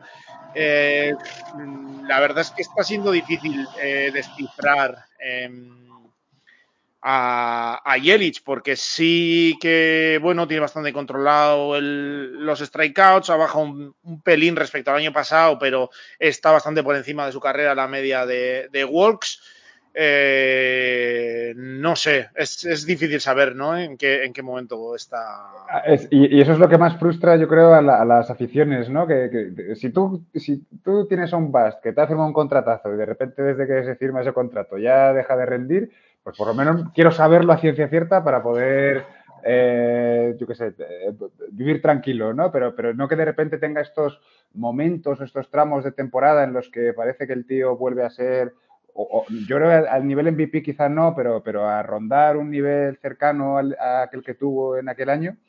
Pero, pero claro, es que, es que o sea, a mí es, ese tipo de jugadores me desconciertan muchísimo, ¿no? Yo creo yo prefiero saber si un tío es bueno o malo o es más regular o menos. Lo de Jelic, la verdad es que yo no te sabría decir si cuál es su nivel real actual, eh, porque es que no, no mantiene ¿no? una regularidad en la que tú te puedas aferrar y un equipo que quiere competir por ganar la división y llegar lejos, yo creo que siendo con una estrella de ese perfil, al final siempre se acaba quedando un poco corto, ¿no? No sé.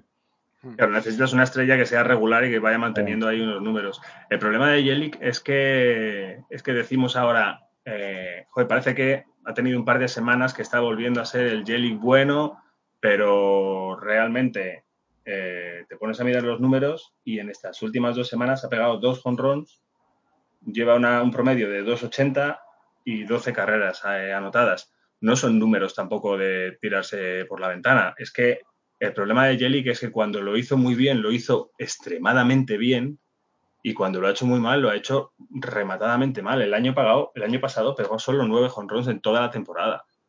Eh, mm. Es que este año lleva cinco y tampoco es que se esté luciendo especialmente. Es que hay mucha diferencia del Jellic bueno al Jellic malo. Entonces, cuando, cuando estamos viendo al Jellic malo y de repente hace dos semanas jugando un poco más a un mejor nivel, eh, nos, recuerda a aquel, pero, pero no está llegando a aquel nivel, ¿no? no. está tomando. Es que este hombre pegó 44 honrons en una temporada. Es que el año anterior pegó 36, eh, que fueron 2018 y 2019, fueron dos años espectaculares. Y, ese nivel está muy lejos del. yo creo que la pandemia le es, es, de las personas a las que más daño le ha hecho eh, profesionalmente, vamos. Eh, vamos, si os parece, ya por ir cerrando, que ya estamos un poco justillos de tiempo y el jefe nos, no, nos tiene bajo estricto control. Eh, un saludo, por cierto. Eh, Baltimore en, sigue último, como se esperaba, en el este de, de la americana.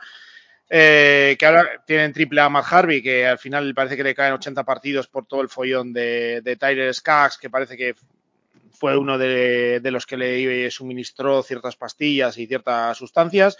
Y por lo demás, parece que ya se empieza a rumorear eh, lo, de, lo de Adley Ratchman, que le van a subir. Eh, lo vamos a mencionar solo porque nuestro experto Adrián, el servidor de Baltimore, nos ha dicho que no está nada claro, así que por si acaso, para evitar que, como nos pasa siempre, no se confirme dos minutos después de publicar el podcast, pues quede aquí claro que lo oyeron. Apuntar, apuntar solo lo de que, la sanción a Matt Harvey eh, es una cosa con la que contaba todo el mundo ya, que la MLB le iba a sancionar después de que lo asumiera en el juicio de Skaggs y que aún así los Orioles le firmaron. Eh, pensando en el final de temporada, en liberar a los pitches eh, de entradas y que el final de temporada tuvieran brazos limpios y frescos que pudieran acabar la, temporada lanzando, vamos, sin más. Menuda, caída en picado la de, la de Harvey. ¿eh? Harvey, madre mía. Sí, total, totalmente, es de, vamos, increíble. Eh, por lo demás, Boston, que quizás hay que empezar a pensar en dedicarles un programita en las, en las próximas semanas porque está haciendo una debacle importante la de Massachusetts. No me gustaría ser Cora ni ningún miembro del equipo con, con la prensa, el Boston Globe y demás, Inés ni tal eh, encima. Con los números eh, que están dando Bogarts y Devers. Es increíble. Sí, con dos jugadores tan espectaculares pero sí, el, equipo ahora mismo, el picheo y demás, no es. No está ahora mismo como para echar cohetes. Y luego vienen los tres equipos eh, que tienen 20 victorias o más. Eh, única división en la que ocurre esto de momento junto con eh, el oeste de, de, la Nacional. Toronto que está con 20-17, Tampa 22-15.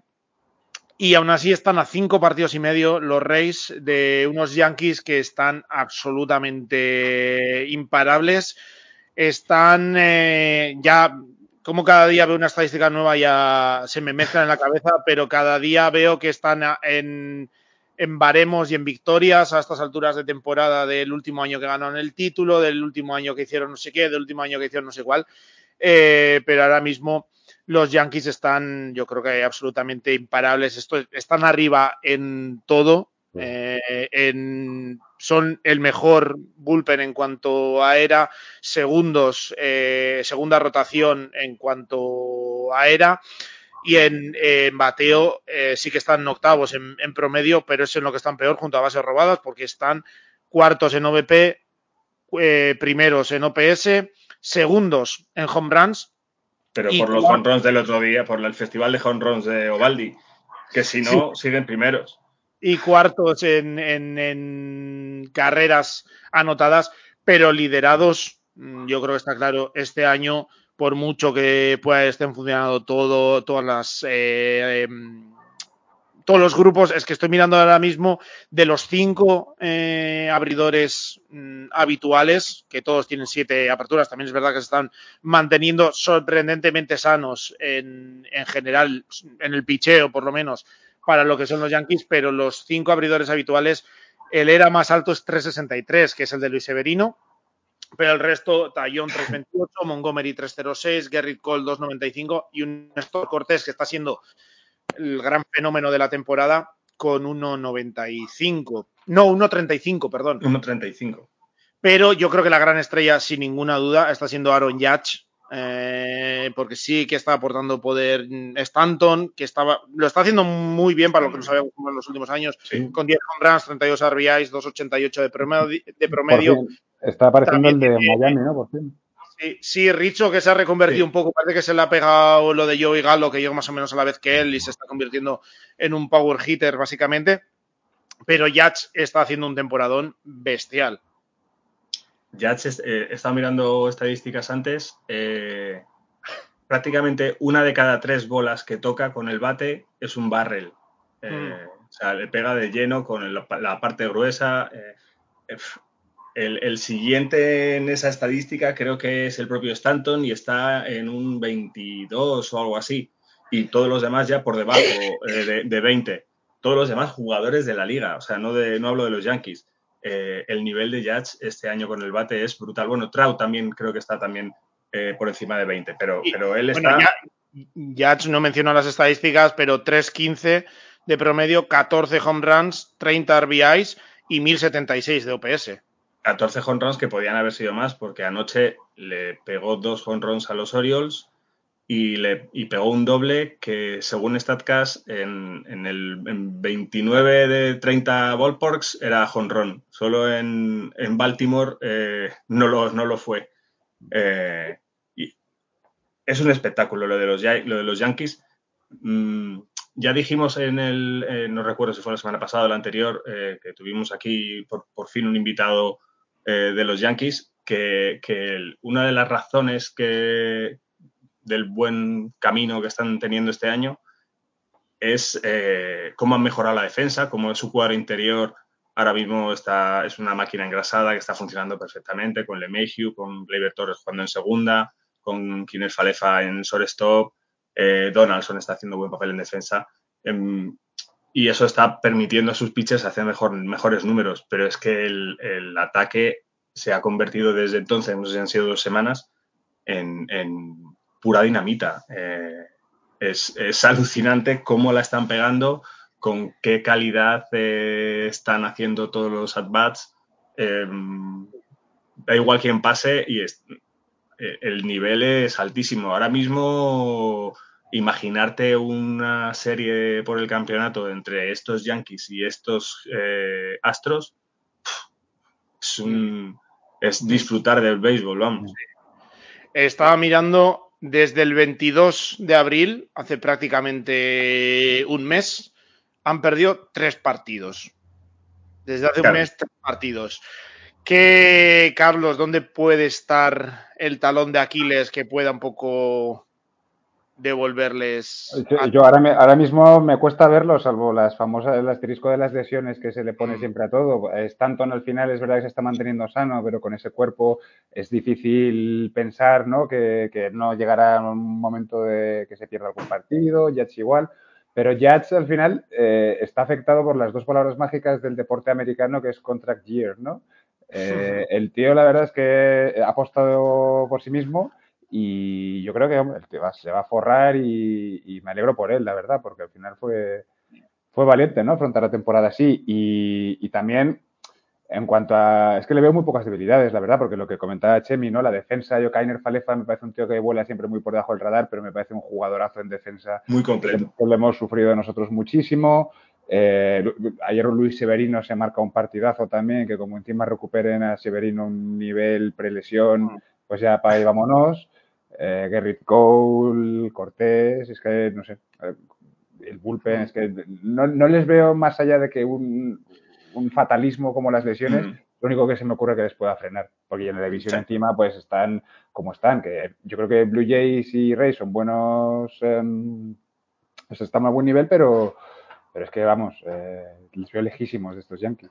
Pero es que este nivel es muy difícil de mantener. Y, y, otro pitcher como el que hablábamos antes de Verlander y Kershaw, que se ha sabido eh, reinventar es Harold eh, Chapman, que, lanzaba 104, 105 millas por hora y ahora lanza 97, 98 y, y, te sigue ponchando. Es, eh, es, que les está funcionando todo y yo le veo un equipo con, sobre todo con mucha profundidad. Lo que pasa es que sí es verdad que en, Nueva York hay tanta presión mediática, hay hay tan poco equilibrio emocional en ese equipo que, en cuanto se pierdan dos partidos seguidos, a ver cómo se maneja ese vestuario y cómo es capaz de mentalmente afrontar una mini crisis eh, si viene, pero, pero la verdad es que no, no tiene pinta de que aparezca en breve, vamos. Vamos, a nivel mediático, el, hecho de que a los Red Sox les vaya tan mal, yo creo que. Eso les va muy bien, les, va, les va, a ayudar a, un poquito de calma.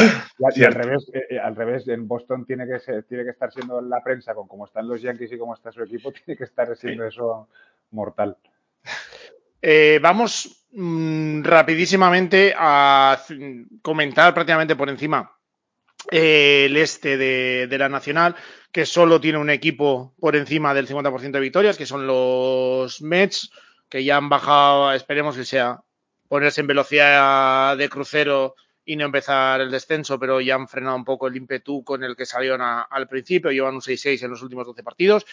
Eh, en el otro extremo está Washington, que yo creo que este año es eh, testimonial prácticamente disfrutar de Soto, están con un 12-26.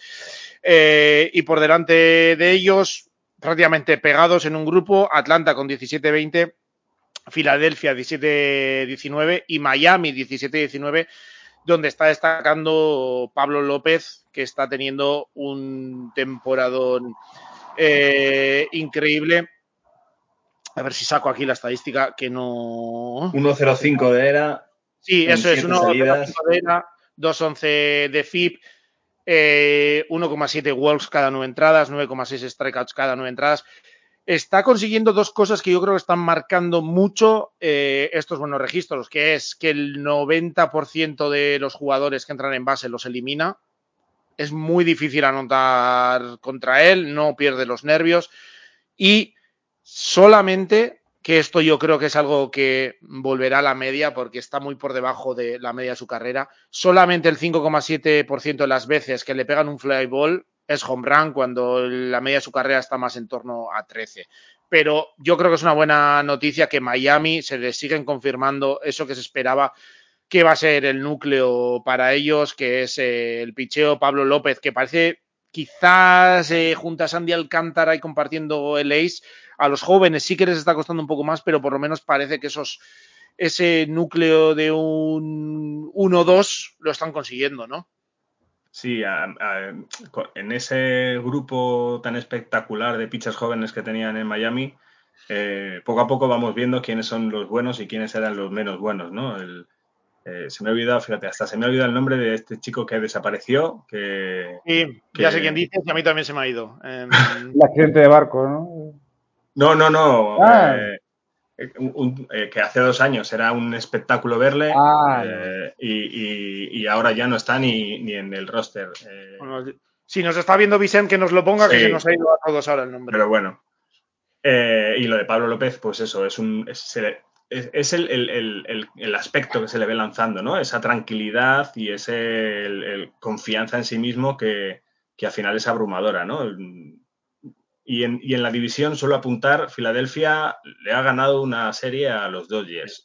Filadelfia, Filadelfia, de todas formas, con la lesión esta de Bryce Harper, que solo puede. Sisto Sánchez, gracias. Sánchez, que solo puede defender, se le pone todavía más. O sea, que perdón, que solo puede batear, se le pone todavía más complicada la defensa a Filadelfia. Veremos cómo remonta.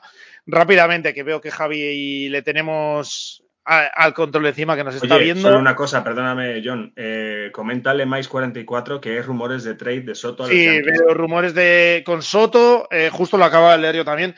Está sonando para todas partes con eh, salida, porque creo que acaba contrato no, dentro de mucho. No estoy seguro, ahora me ha la duda, pero sí, de que, de que va a salir. Está sonando me, Yankees, Mets, están saliendo prácticamente todos los equipos. Así que yo sí que creo que a no ser que inviertan ahí alrededor suyo o le pongan una millonada indecente, no tardará mucho en salir Soto, porque la verdad es que ahora mismo es, está vacío. En San Francisco necesitamos un bateador derecho.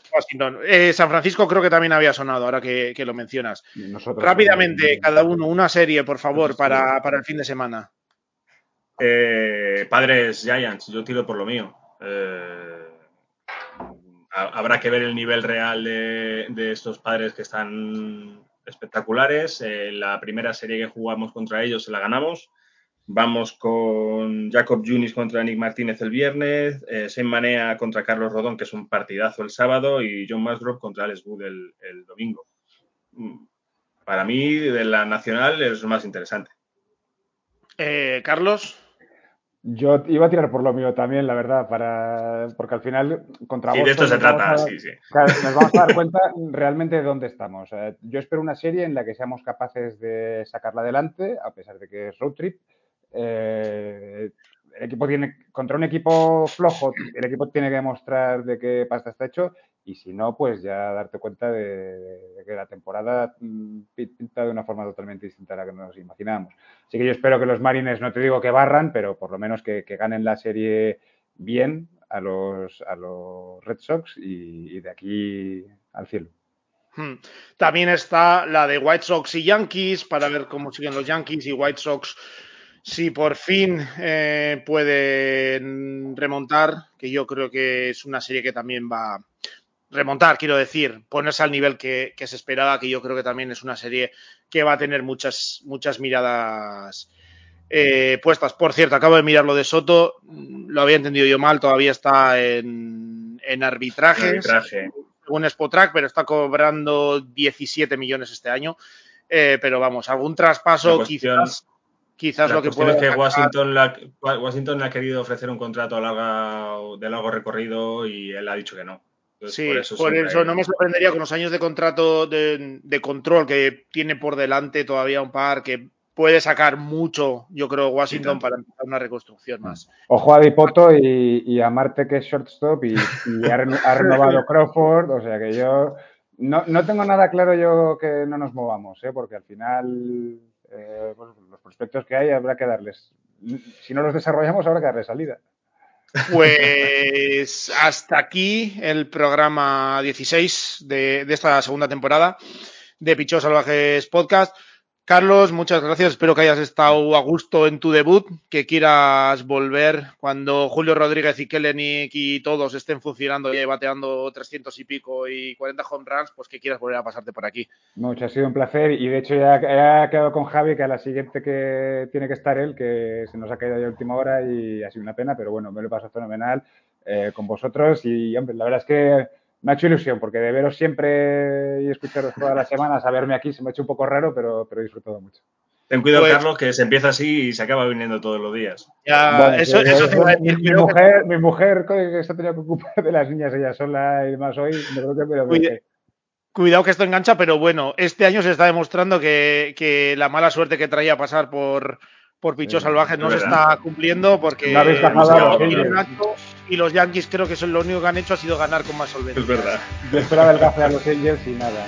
esperamos en la siguiente, Carlos y Chemi. Pues nada, eh, vamos eh, hablando. Eh, ¿Qué tal los, los Giants y seguir dando pelea ahí en la, en la división? siempre.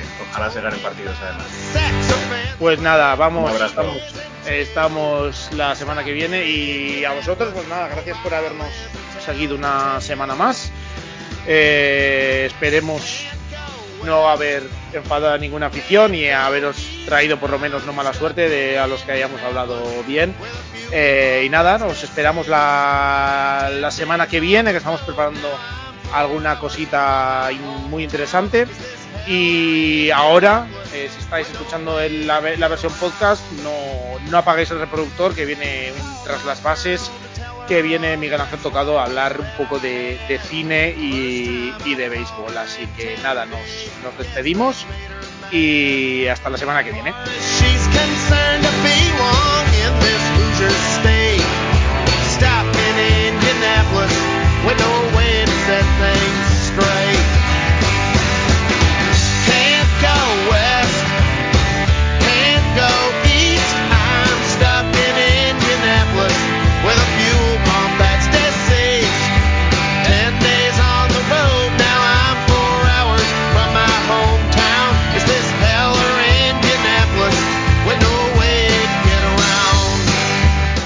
Muy buenas. Episodio especial de Tras las Bases y especial si cabe dos veces. Primero por el caos absoluto que hemos tenido durante el proceso de grabación de este, de este episodio. Y segundo porque abrimos una nueva era en la que esperemos que podamos traeros más secciones concretas en la sección de cine. Y pues hemos eh, iniciado, vamos a iniciar una colaboración con el podcast Una Vida de Cine.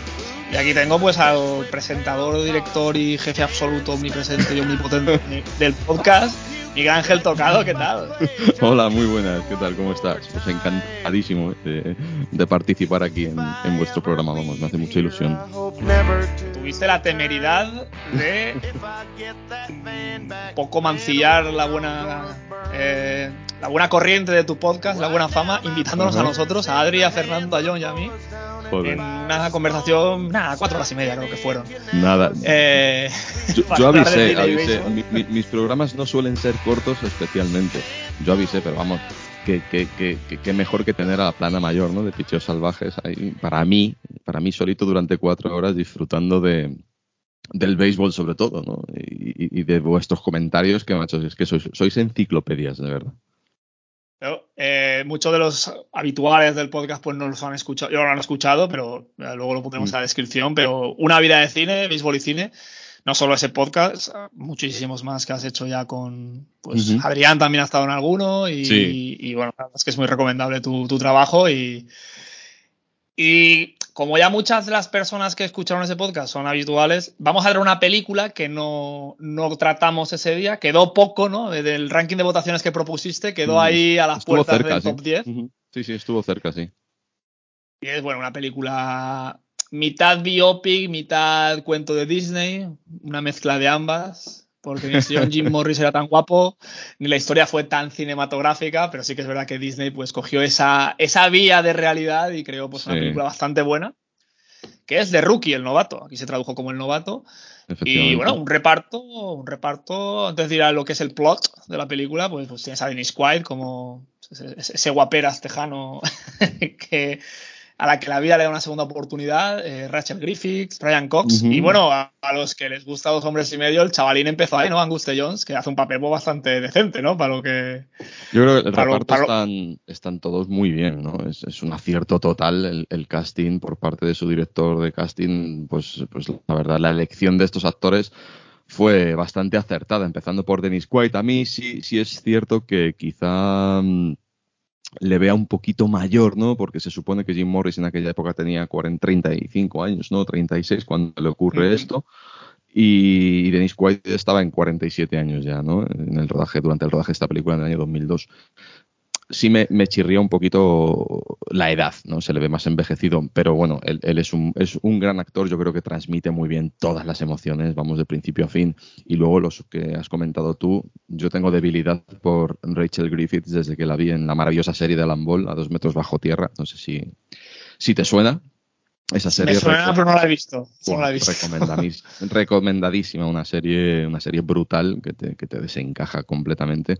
Y luego, ¿qué vamos a decir de Brian Cox, no? Actor al que hemos visto en mil películas, en mil sitios, y que ahora pues eh, se ha hecho casi mundialmente famoso de cara a todo el público, gracias a Succession, ¿no? Esa serie que podemos disfrutar en, uh -huh. en HBO. Uh -huh.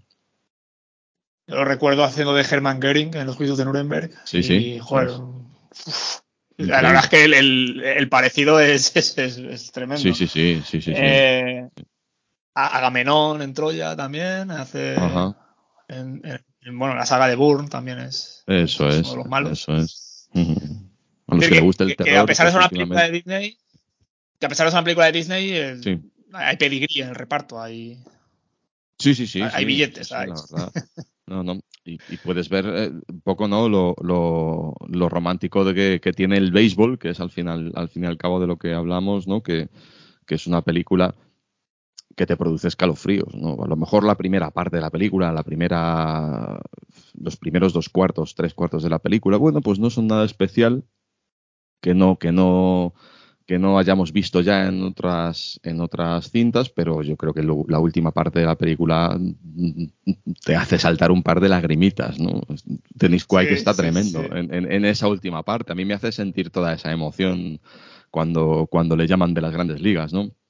Y bueno, y bueno, esa, eh, sí, sí. Perdón, dale, perdón. No, no, perdón, no, perdón. no, no. Que te que, que, decía que, que, en esa última parte que vemos a Brian Cox también, que está fantástico, ese padre severo, ¿no? Que, que nos muestran al principio de la película. Es genial, que no le parece que no le importa nada, ¿no? Y luego, pues bueno. Se, esa, esa, reconciliación, ¿no? Eso es, eso es, eso es ese momento de redención, ¿no? Sabiendo que ha cometido errores y eso, pues, pues bueno, ¿qué, qué vamos a contar? ¿no? Yo creo que es una peli bastante emotiva, ¿eh? Sí, porque al final es la, la curva no esta de, de, de, Disney, que es pues eh, una ilusión sí. muy grande, ¿no? Que es cuando, sí.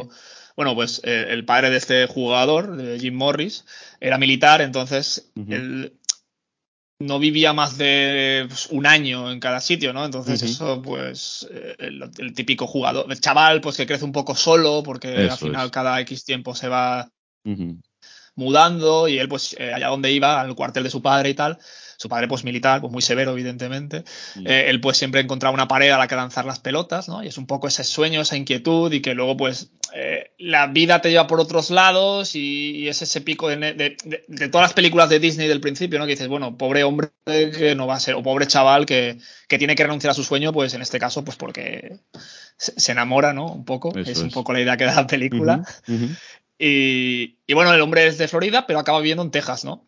Sí. Y, y, a la primera escena, pues entra a una tienda, no conoce a nadie y tal, y, y, lo que le pregunta al tendero, que luego se hacen amigos, es que si puede tener revistas de béisbol y pues ropa de béisbol tal, y haciendo esa marca como que el béisbol no era importante allí donde iba a vivir, ¿no? Y es un poco ese, sí. ya esa decepción del chaval de decir, coño, eh, ¿qué hago aquí, no?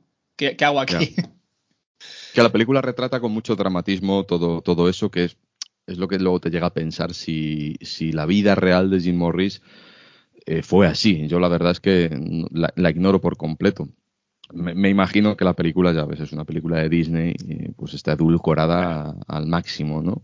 Pero, pero yo creo que tiene un buen desarrollo de personajes, ¿no? Esta peli. Yo, yo creo que de principio a fin, pues eh, lo que comentaba al principio te hace sentir esas emociones. A mí me gusta mucho toda la parte del instituto. Yo no sé bueno, no, no, no, no, lo hemos dicho, que él, él acaba trabajando ¿no? de, como profesor de química y a su vez entrenador de un equipo de, de béisbol que está un, totalmente un Walter White simpático, ¿eh? un, Walter White, tipo con Eso ambiciones es. y profesor de química, Eso, Eso lo hemos visto.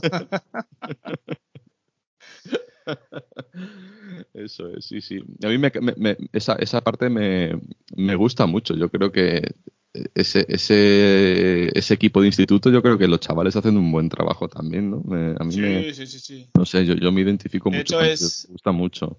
Eh, ese giro narrativo de, bueno, él pues, profesor, se casa con su mujer que también es profesora en el instituto, tiene dos sí. hijos, un bebé, eh, luego el, el, chico este que, que, hemos comentado antes, que sale luego en Dos Hombres y Medio, para que le pongáis cara más que nada, muchos le pondréis. Sí. Y luego pues esa, eh, esa como digamos, eh, tópico narrativo de decir, bueno, pues él es el entrenador del equipo de, de, allí del pueblo, de los chavales, el equipo empieza a perder, el equipo empieza a perder, y hay una charla en la película, que esto es Disney puro y duro, mm. que les dice a los chavales, además sale en el tráiler, si no tenéis sueños, no tenéis nada. Y los chavales dicen, ¿y tú qué? ¿Y tú qué? Sí, que renunciaste sí, a tu sueño, sí. ¿no? Tal, no sé qué. Y es un poco de, vamos a hacer un trato, entrenador. Eh, si ahora ganamos todos los partidos, eh, tú lo vas a intentar, ¿no? Y como que hay esa, ¿no? Esa, pues ese dramatismo tan, tan emotivo que los es chavales, muy pues, Disney, evidentemente. Es muy Disney, eh, sí. Claro, es completamente Disney. para darle ese toque romántico y toque emotivo, pues los chavales pues empiezan a ganar partidos, pero vamos, eh, arrasando, o sea. Claro. Y bueno, la figura del hijo simpático ahí en el dogout siempre con la gorra y, y Es muy gracioso ese padre y. Sí, sí, sí, la verdad es que hace muy bien.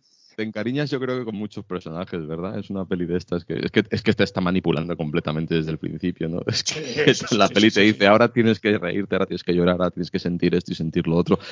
También es una película de estas eh, mm, inspiracionales, ¿verdad? Como hemos podido Vamos, ver. sin lugar a dudas. Joder, tienes, eh, a en-. ¿cómo se llama esta película? Denzel Washington. De los titanes. Eh, eh, Titanis, eso, eso, es la de Titanis. es de que es la misma ¿sabes? productora. Claro, sí, sí. es que es la misma productora.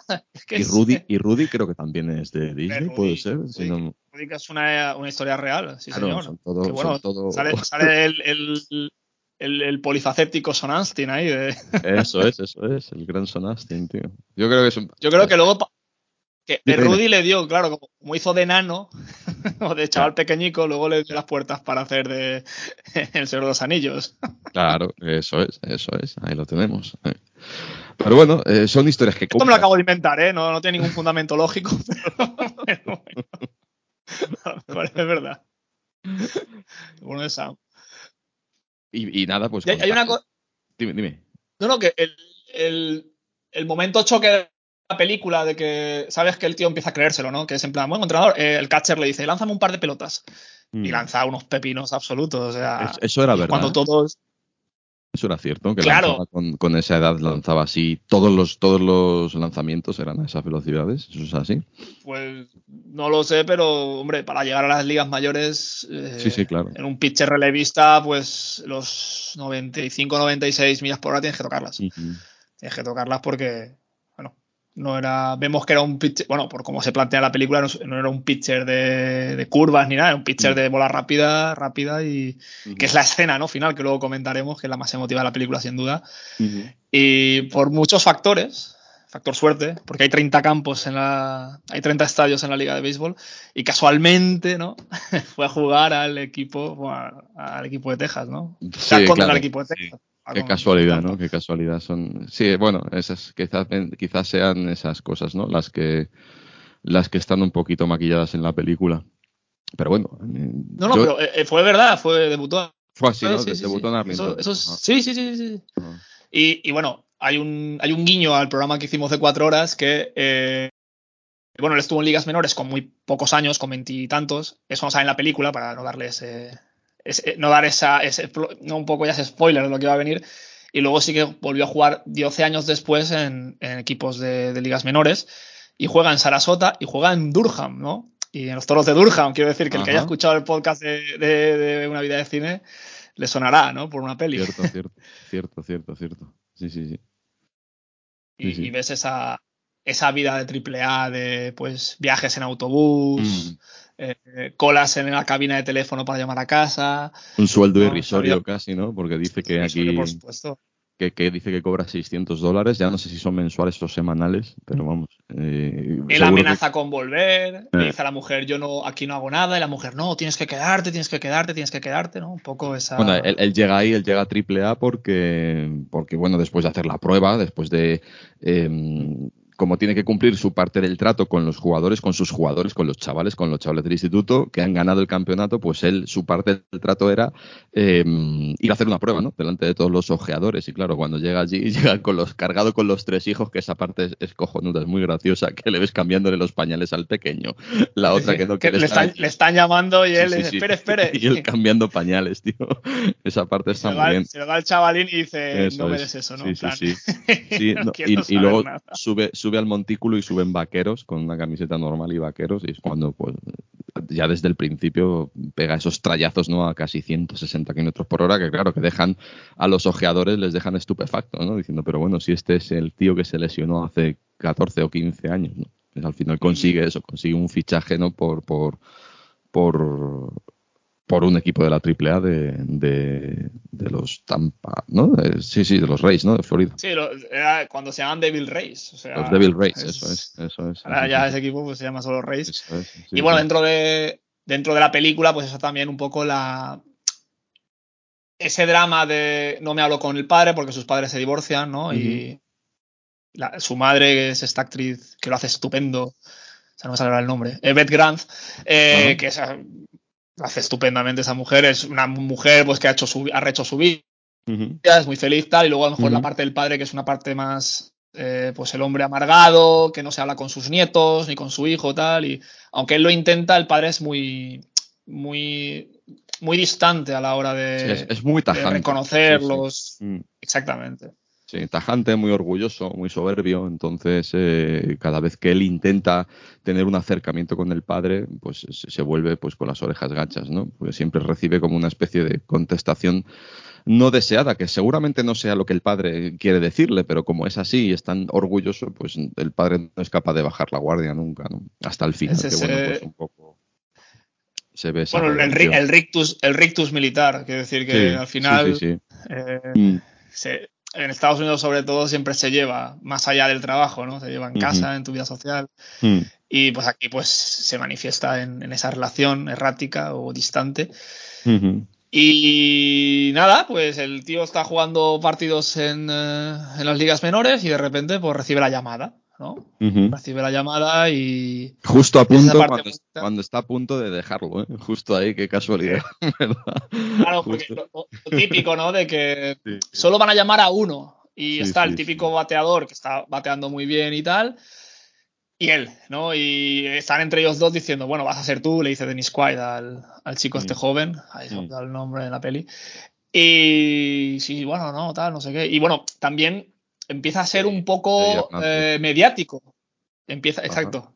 Ya empieza a ser un poco mediático porque ya va rodando por los medios de comunicación que hay un hombre de 36 años que está jugando muy bien en AAA y pues ya por los estadios, ya que sea, pues le hace una entrevista tal, que tampoco está muy cómodo, ¿no? Con ese, ese, personaje tampoco, o sea, Jim Morris es una persona pues que no, no le gusta ser como el centro de atención y, y también es esa distancia, ¿no? De a mí las cámaras no, yo lo que quiero es jugar al béisbol, que eso pues está, lo, manifiesta muy bien o lo, Sí, sí, él, él lo hace, él, él, lo hace muy bien, la verdad. En, en, ese sentido, a mí lo único que me chocaba era un poco la edad, pero, pero él lo hace muy bien, muy bien, muy bien es muy buen actor, lo transmite todo con las miradas. ¿eh? Así que ya nos vamos. esa, esa, parte, esa parte que quisiera adelantarnos un poquito, pero la parte, la última parte de la película, cuando él ya está mm, en Arlington, ¿no? Em, dispuesto a debutar en las ligas mayores, eh, eh, el momento cuando recibe la visita de su mujer y los hijos, que, le coge la mano, que está mirando hacia arriba, toda, bueno, esa parte es totalmente emotiva. Esa parte que está en el, en el bullpen calentando. Sí, sí. Que bueno, está, está la parte que no la hemos saltado, la parte de que le llaman al despacho del entrenador y ah, el tío entra ya con la cabeza diciendo, bueno, me van a echar, ya no valgo, ya no tal. y, luego y le dice, eh, Coge un avión que te vas a Texas, ¿sabes? que te han llamado para, para el equipo. sí, díselo tú porque vas a acompañarle, ¿no? Que le dice al otro también. Os vais a ir los dos. Exacto. sí, sí, sí. Esta parte está muy bien, está pues, muy, muy, cinematográfica, muy emotiva. Eh, esta, esta, película, eh, como hemos dicho al principio, estuvo ahí, estuvo ahí, yo creo que se quedó muy cerca de entrar en el top ten que hicimos en, en, el, en una vida de cine. Mm. Y, y se quedó ahí, yo creo, porque había un par de películas también que eran similares a esta, que eran Los Búfalos de Durham, ¿te acuerdas? Y que estaba, y estaba también la de la de Field of Dreams, esta de Kevin Costner, las, dos, y más o menos esa, eh, son de ese Si dejamos esas fuera, nos mata la, la, audiencia. Si, Hombre, fuera, si dejas fuera Field of Dreams. Sí, sí, sí. Yo creo que esta era, esta era la, la siguiente en, entrar ahí en esa, en esa selección que hicimos. Yo quería, yo quería no, mm, que no nos olvidemos de, de mencionar a, a, su director, ¿no? A John Lee Hancock. Mm, yo creo que esta película eh, es todo un home run para, para él porque fue una de sus mejores películas, aunque si vemos un poco su, su, su, carrera, los últimos títulos que tiene en su haber. Bueno, tenemos la última película que hizo con Denzel Washington, Jared Leto y Rami Malek, está de pequeños detalles. Es una película que tiene sus cositas, pero que a mí me gusta muchísimo. No sé si, si sabes cuál es. Luego tenemos eh, The Blind Side, no, sé si te acuerdas de Blind Side. Está... sí, que es otra historia real. Eso es, eso es. El tío sabe cómo, cómo, tocarte un poco la fibra, ¿no? Y encima le regaló a Sandra Bullock ese Oscar maravilloso por, por su interpretación ahí en The Blind Side. ¿eh? También bueno, tenía la del fundador, esta. Esa es más triste que esta. ¿eh? Porque Mm, al final es. Sí, es más triste, sí. La de Blindside es una historia, pues eso. Es, Mm, Sí, sí, sí. Pero son películas que te calientan el corazón, tío. de- hombre. ¿no? sí, Entonces- sí, sí, sí. bien por él, bien por, por, por este, por este director. Y bueno, recordar también que este hombre fue el que mm, escribió el guion de Mundo Perfecto, también, que tiene lugar en Texas, aquella película Clint Eastwood con Kevin Costner, no sé si la recuerdas. Correcto.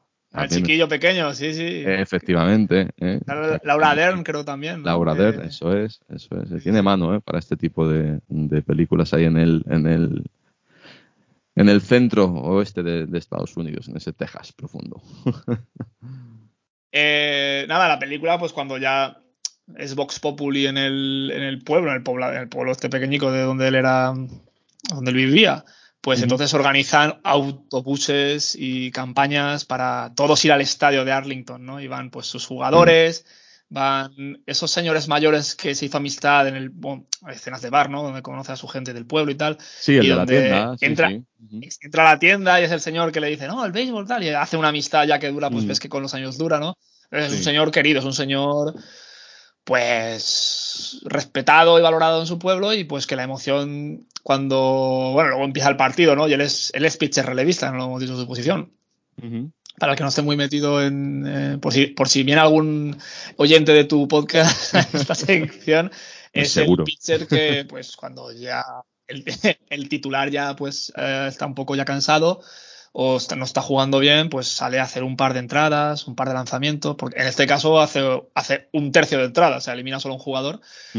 Y, y es ese momento, ¿no? En que ves que el equipo no está jugando bien, tal, y esa primera parte en la que llaman por teléfono y dicen, eh, Morris a calentar. Es que se junta No. todo para que sea un Disney total, ¿eh? Se junta todo. ¿eh? Momento en que el equipo, el equipo no está jugando bien y todo, ¿eh? Y sale, sale él y, Y y cuando, ya, bueno, pues, exacto. Y cuando se pone a calentar, pues todos los de la grada, pues emocionados de es él, Mm. es él, tal, no sé qué. sí, Y lo ves ahí calentando y estirando y, y joder, esa parte es bonita, ¿no? Y, y luego cuando ves que el equipo no tira tal y le dicen, eh, Morris, you're in. Y se para la música, ¿no? Y ya empieza esa música de Disney, que yo creo que es la misma en todas las películas. esa música épica. Yo creo que lo- estamos tan imbuidos en el momento que, que lo obviamos por completo. O sea, ahí te meten cualquiera del Rey León o de, o de Dumbo. de- y cuela. dices, joder, es que es la misma. Y cuela perfectamente, sí, sí. Es la misma puta canción. Pero qué. Sí, sí, sí. pero qué épica, hostia. Qué, qué- qué alegría y qué joder, tío. Te emociona solo de pensarlo. Y, y bueno, pues lo típico, ya esto es un poco, un poco más técnico. eh, sale, eh, elimina con tres bolas rápidas a tres strikeouts y, y ya lo. Ya pues se retira.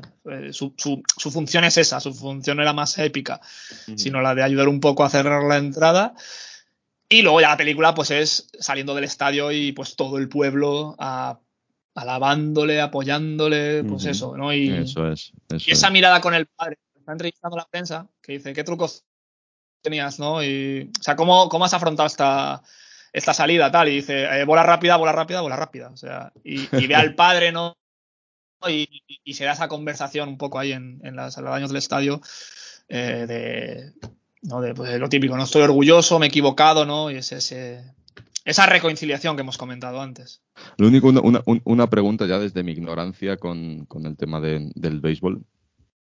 Un pitcher que solo lanza bolas rápidas, mm, pues poco futuro puede tener, ¿no? Sí, Pregunto. sí, pero bueno, claro. pregunto. Es que en ningún momento de la película se le ve lanzar una curva ni, ni nada por el estilo, ¿no? Eh, todos son todo bolas Yo, rápidas. yo creo que, que es eso, porque al final hay una escena que no hemos comentado que el tío, para saber su, su velocidad, eh, va a un radar de, de tráfico, estos que hay en Estados Unidos móviles, y el Sí. tío lanza la pelota y le marca Ujú. 76, 76, Ajá, 76.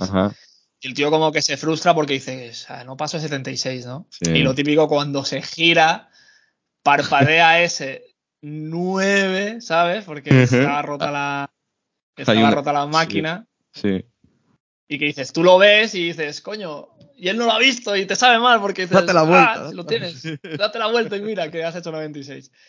Y, y bueno, luego desromantizando un poco, tuvo una carrera muy corta, jugó dos temporadas solo, solo tuvo 21 partidos, 15 entradas, es decir, muy pocas.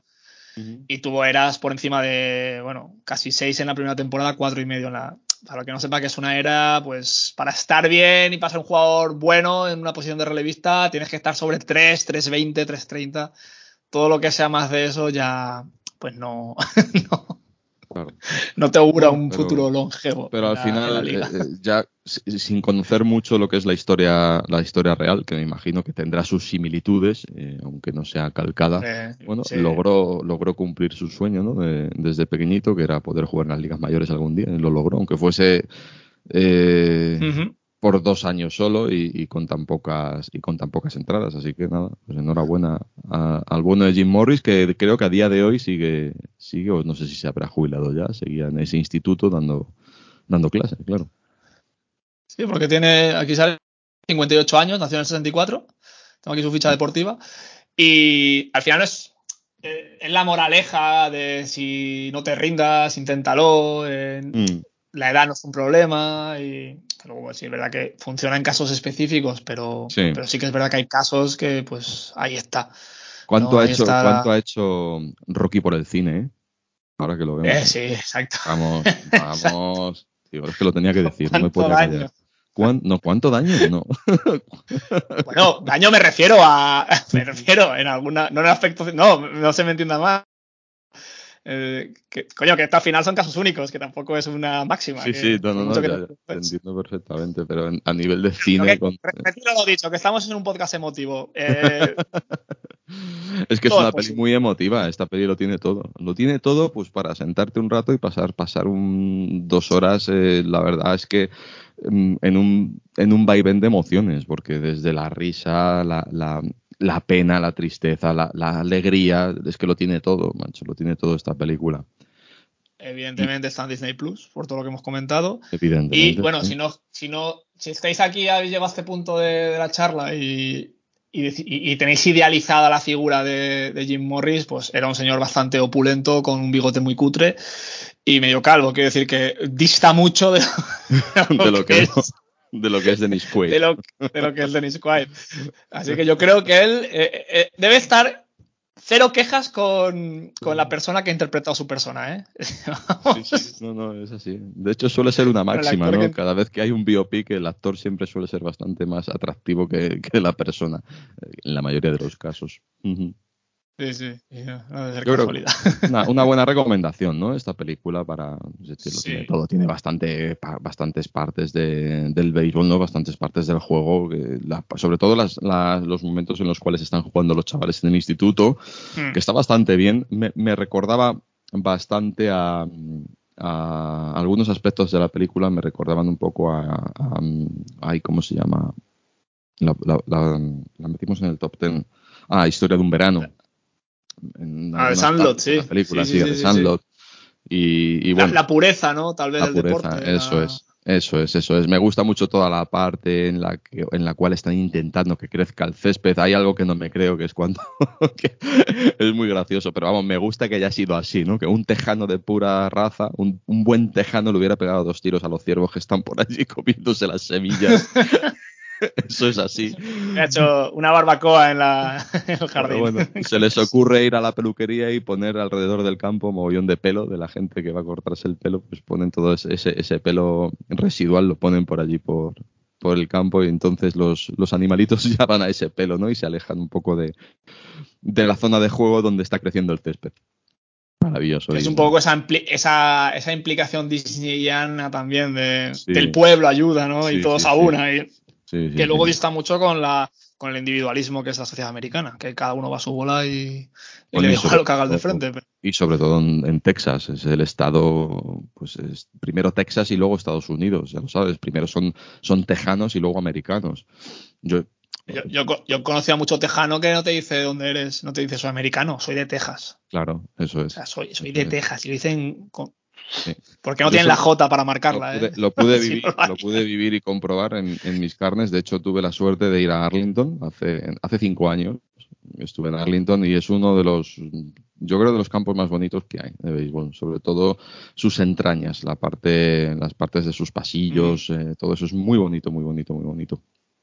yo no sé si, lo han remodelado. ya, no se puede, ya no se puede visitar porque ahora tiene un campo nuevo, pero Pero está mira, allí mismo también. Está en ese sí mismo Sí, creo que sí. ¿no?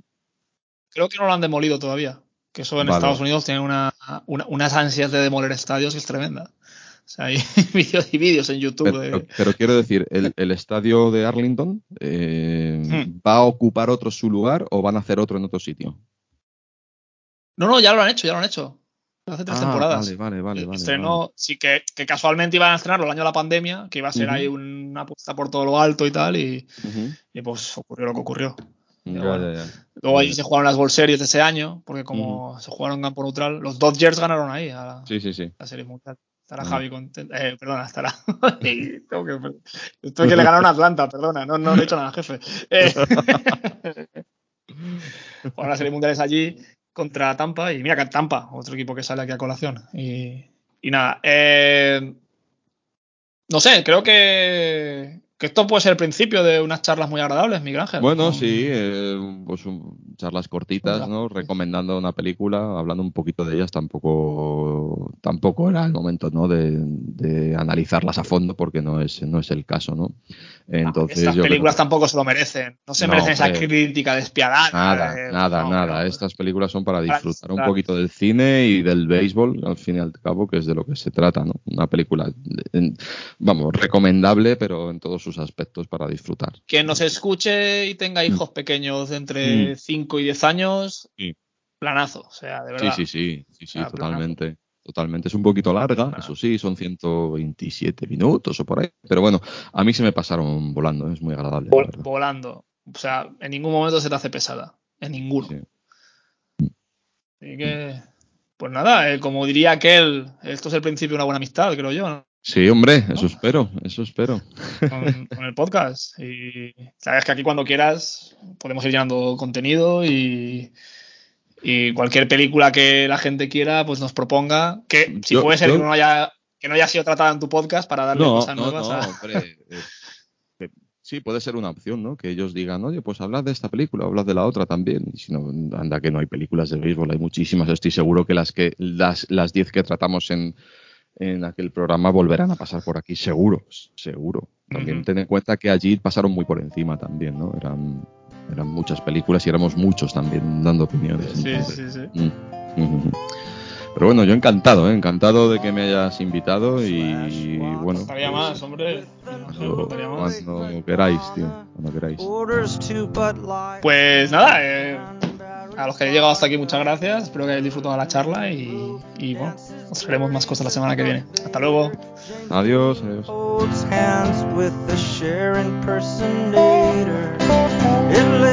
Georgia.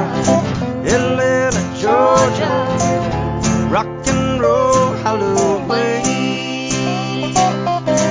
Atlanta, Georgia. Atlanta, Georgia. Rock and roll Halloween.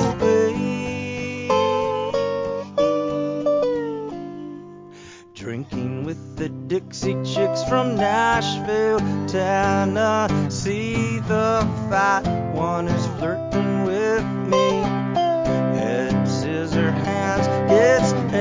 hurry while pressing the cigarette machine. In little Georgia, in little Georgia, rock and roll hallelujah.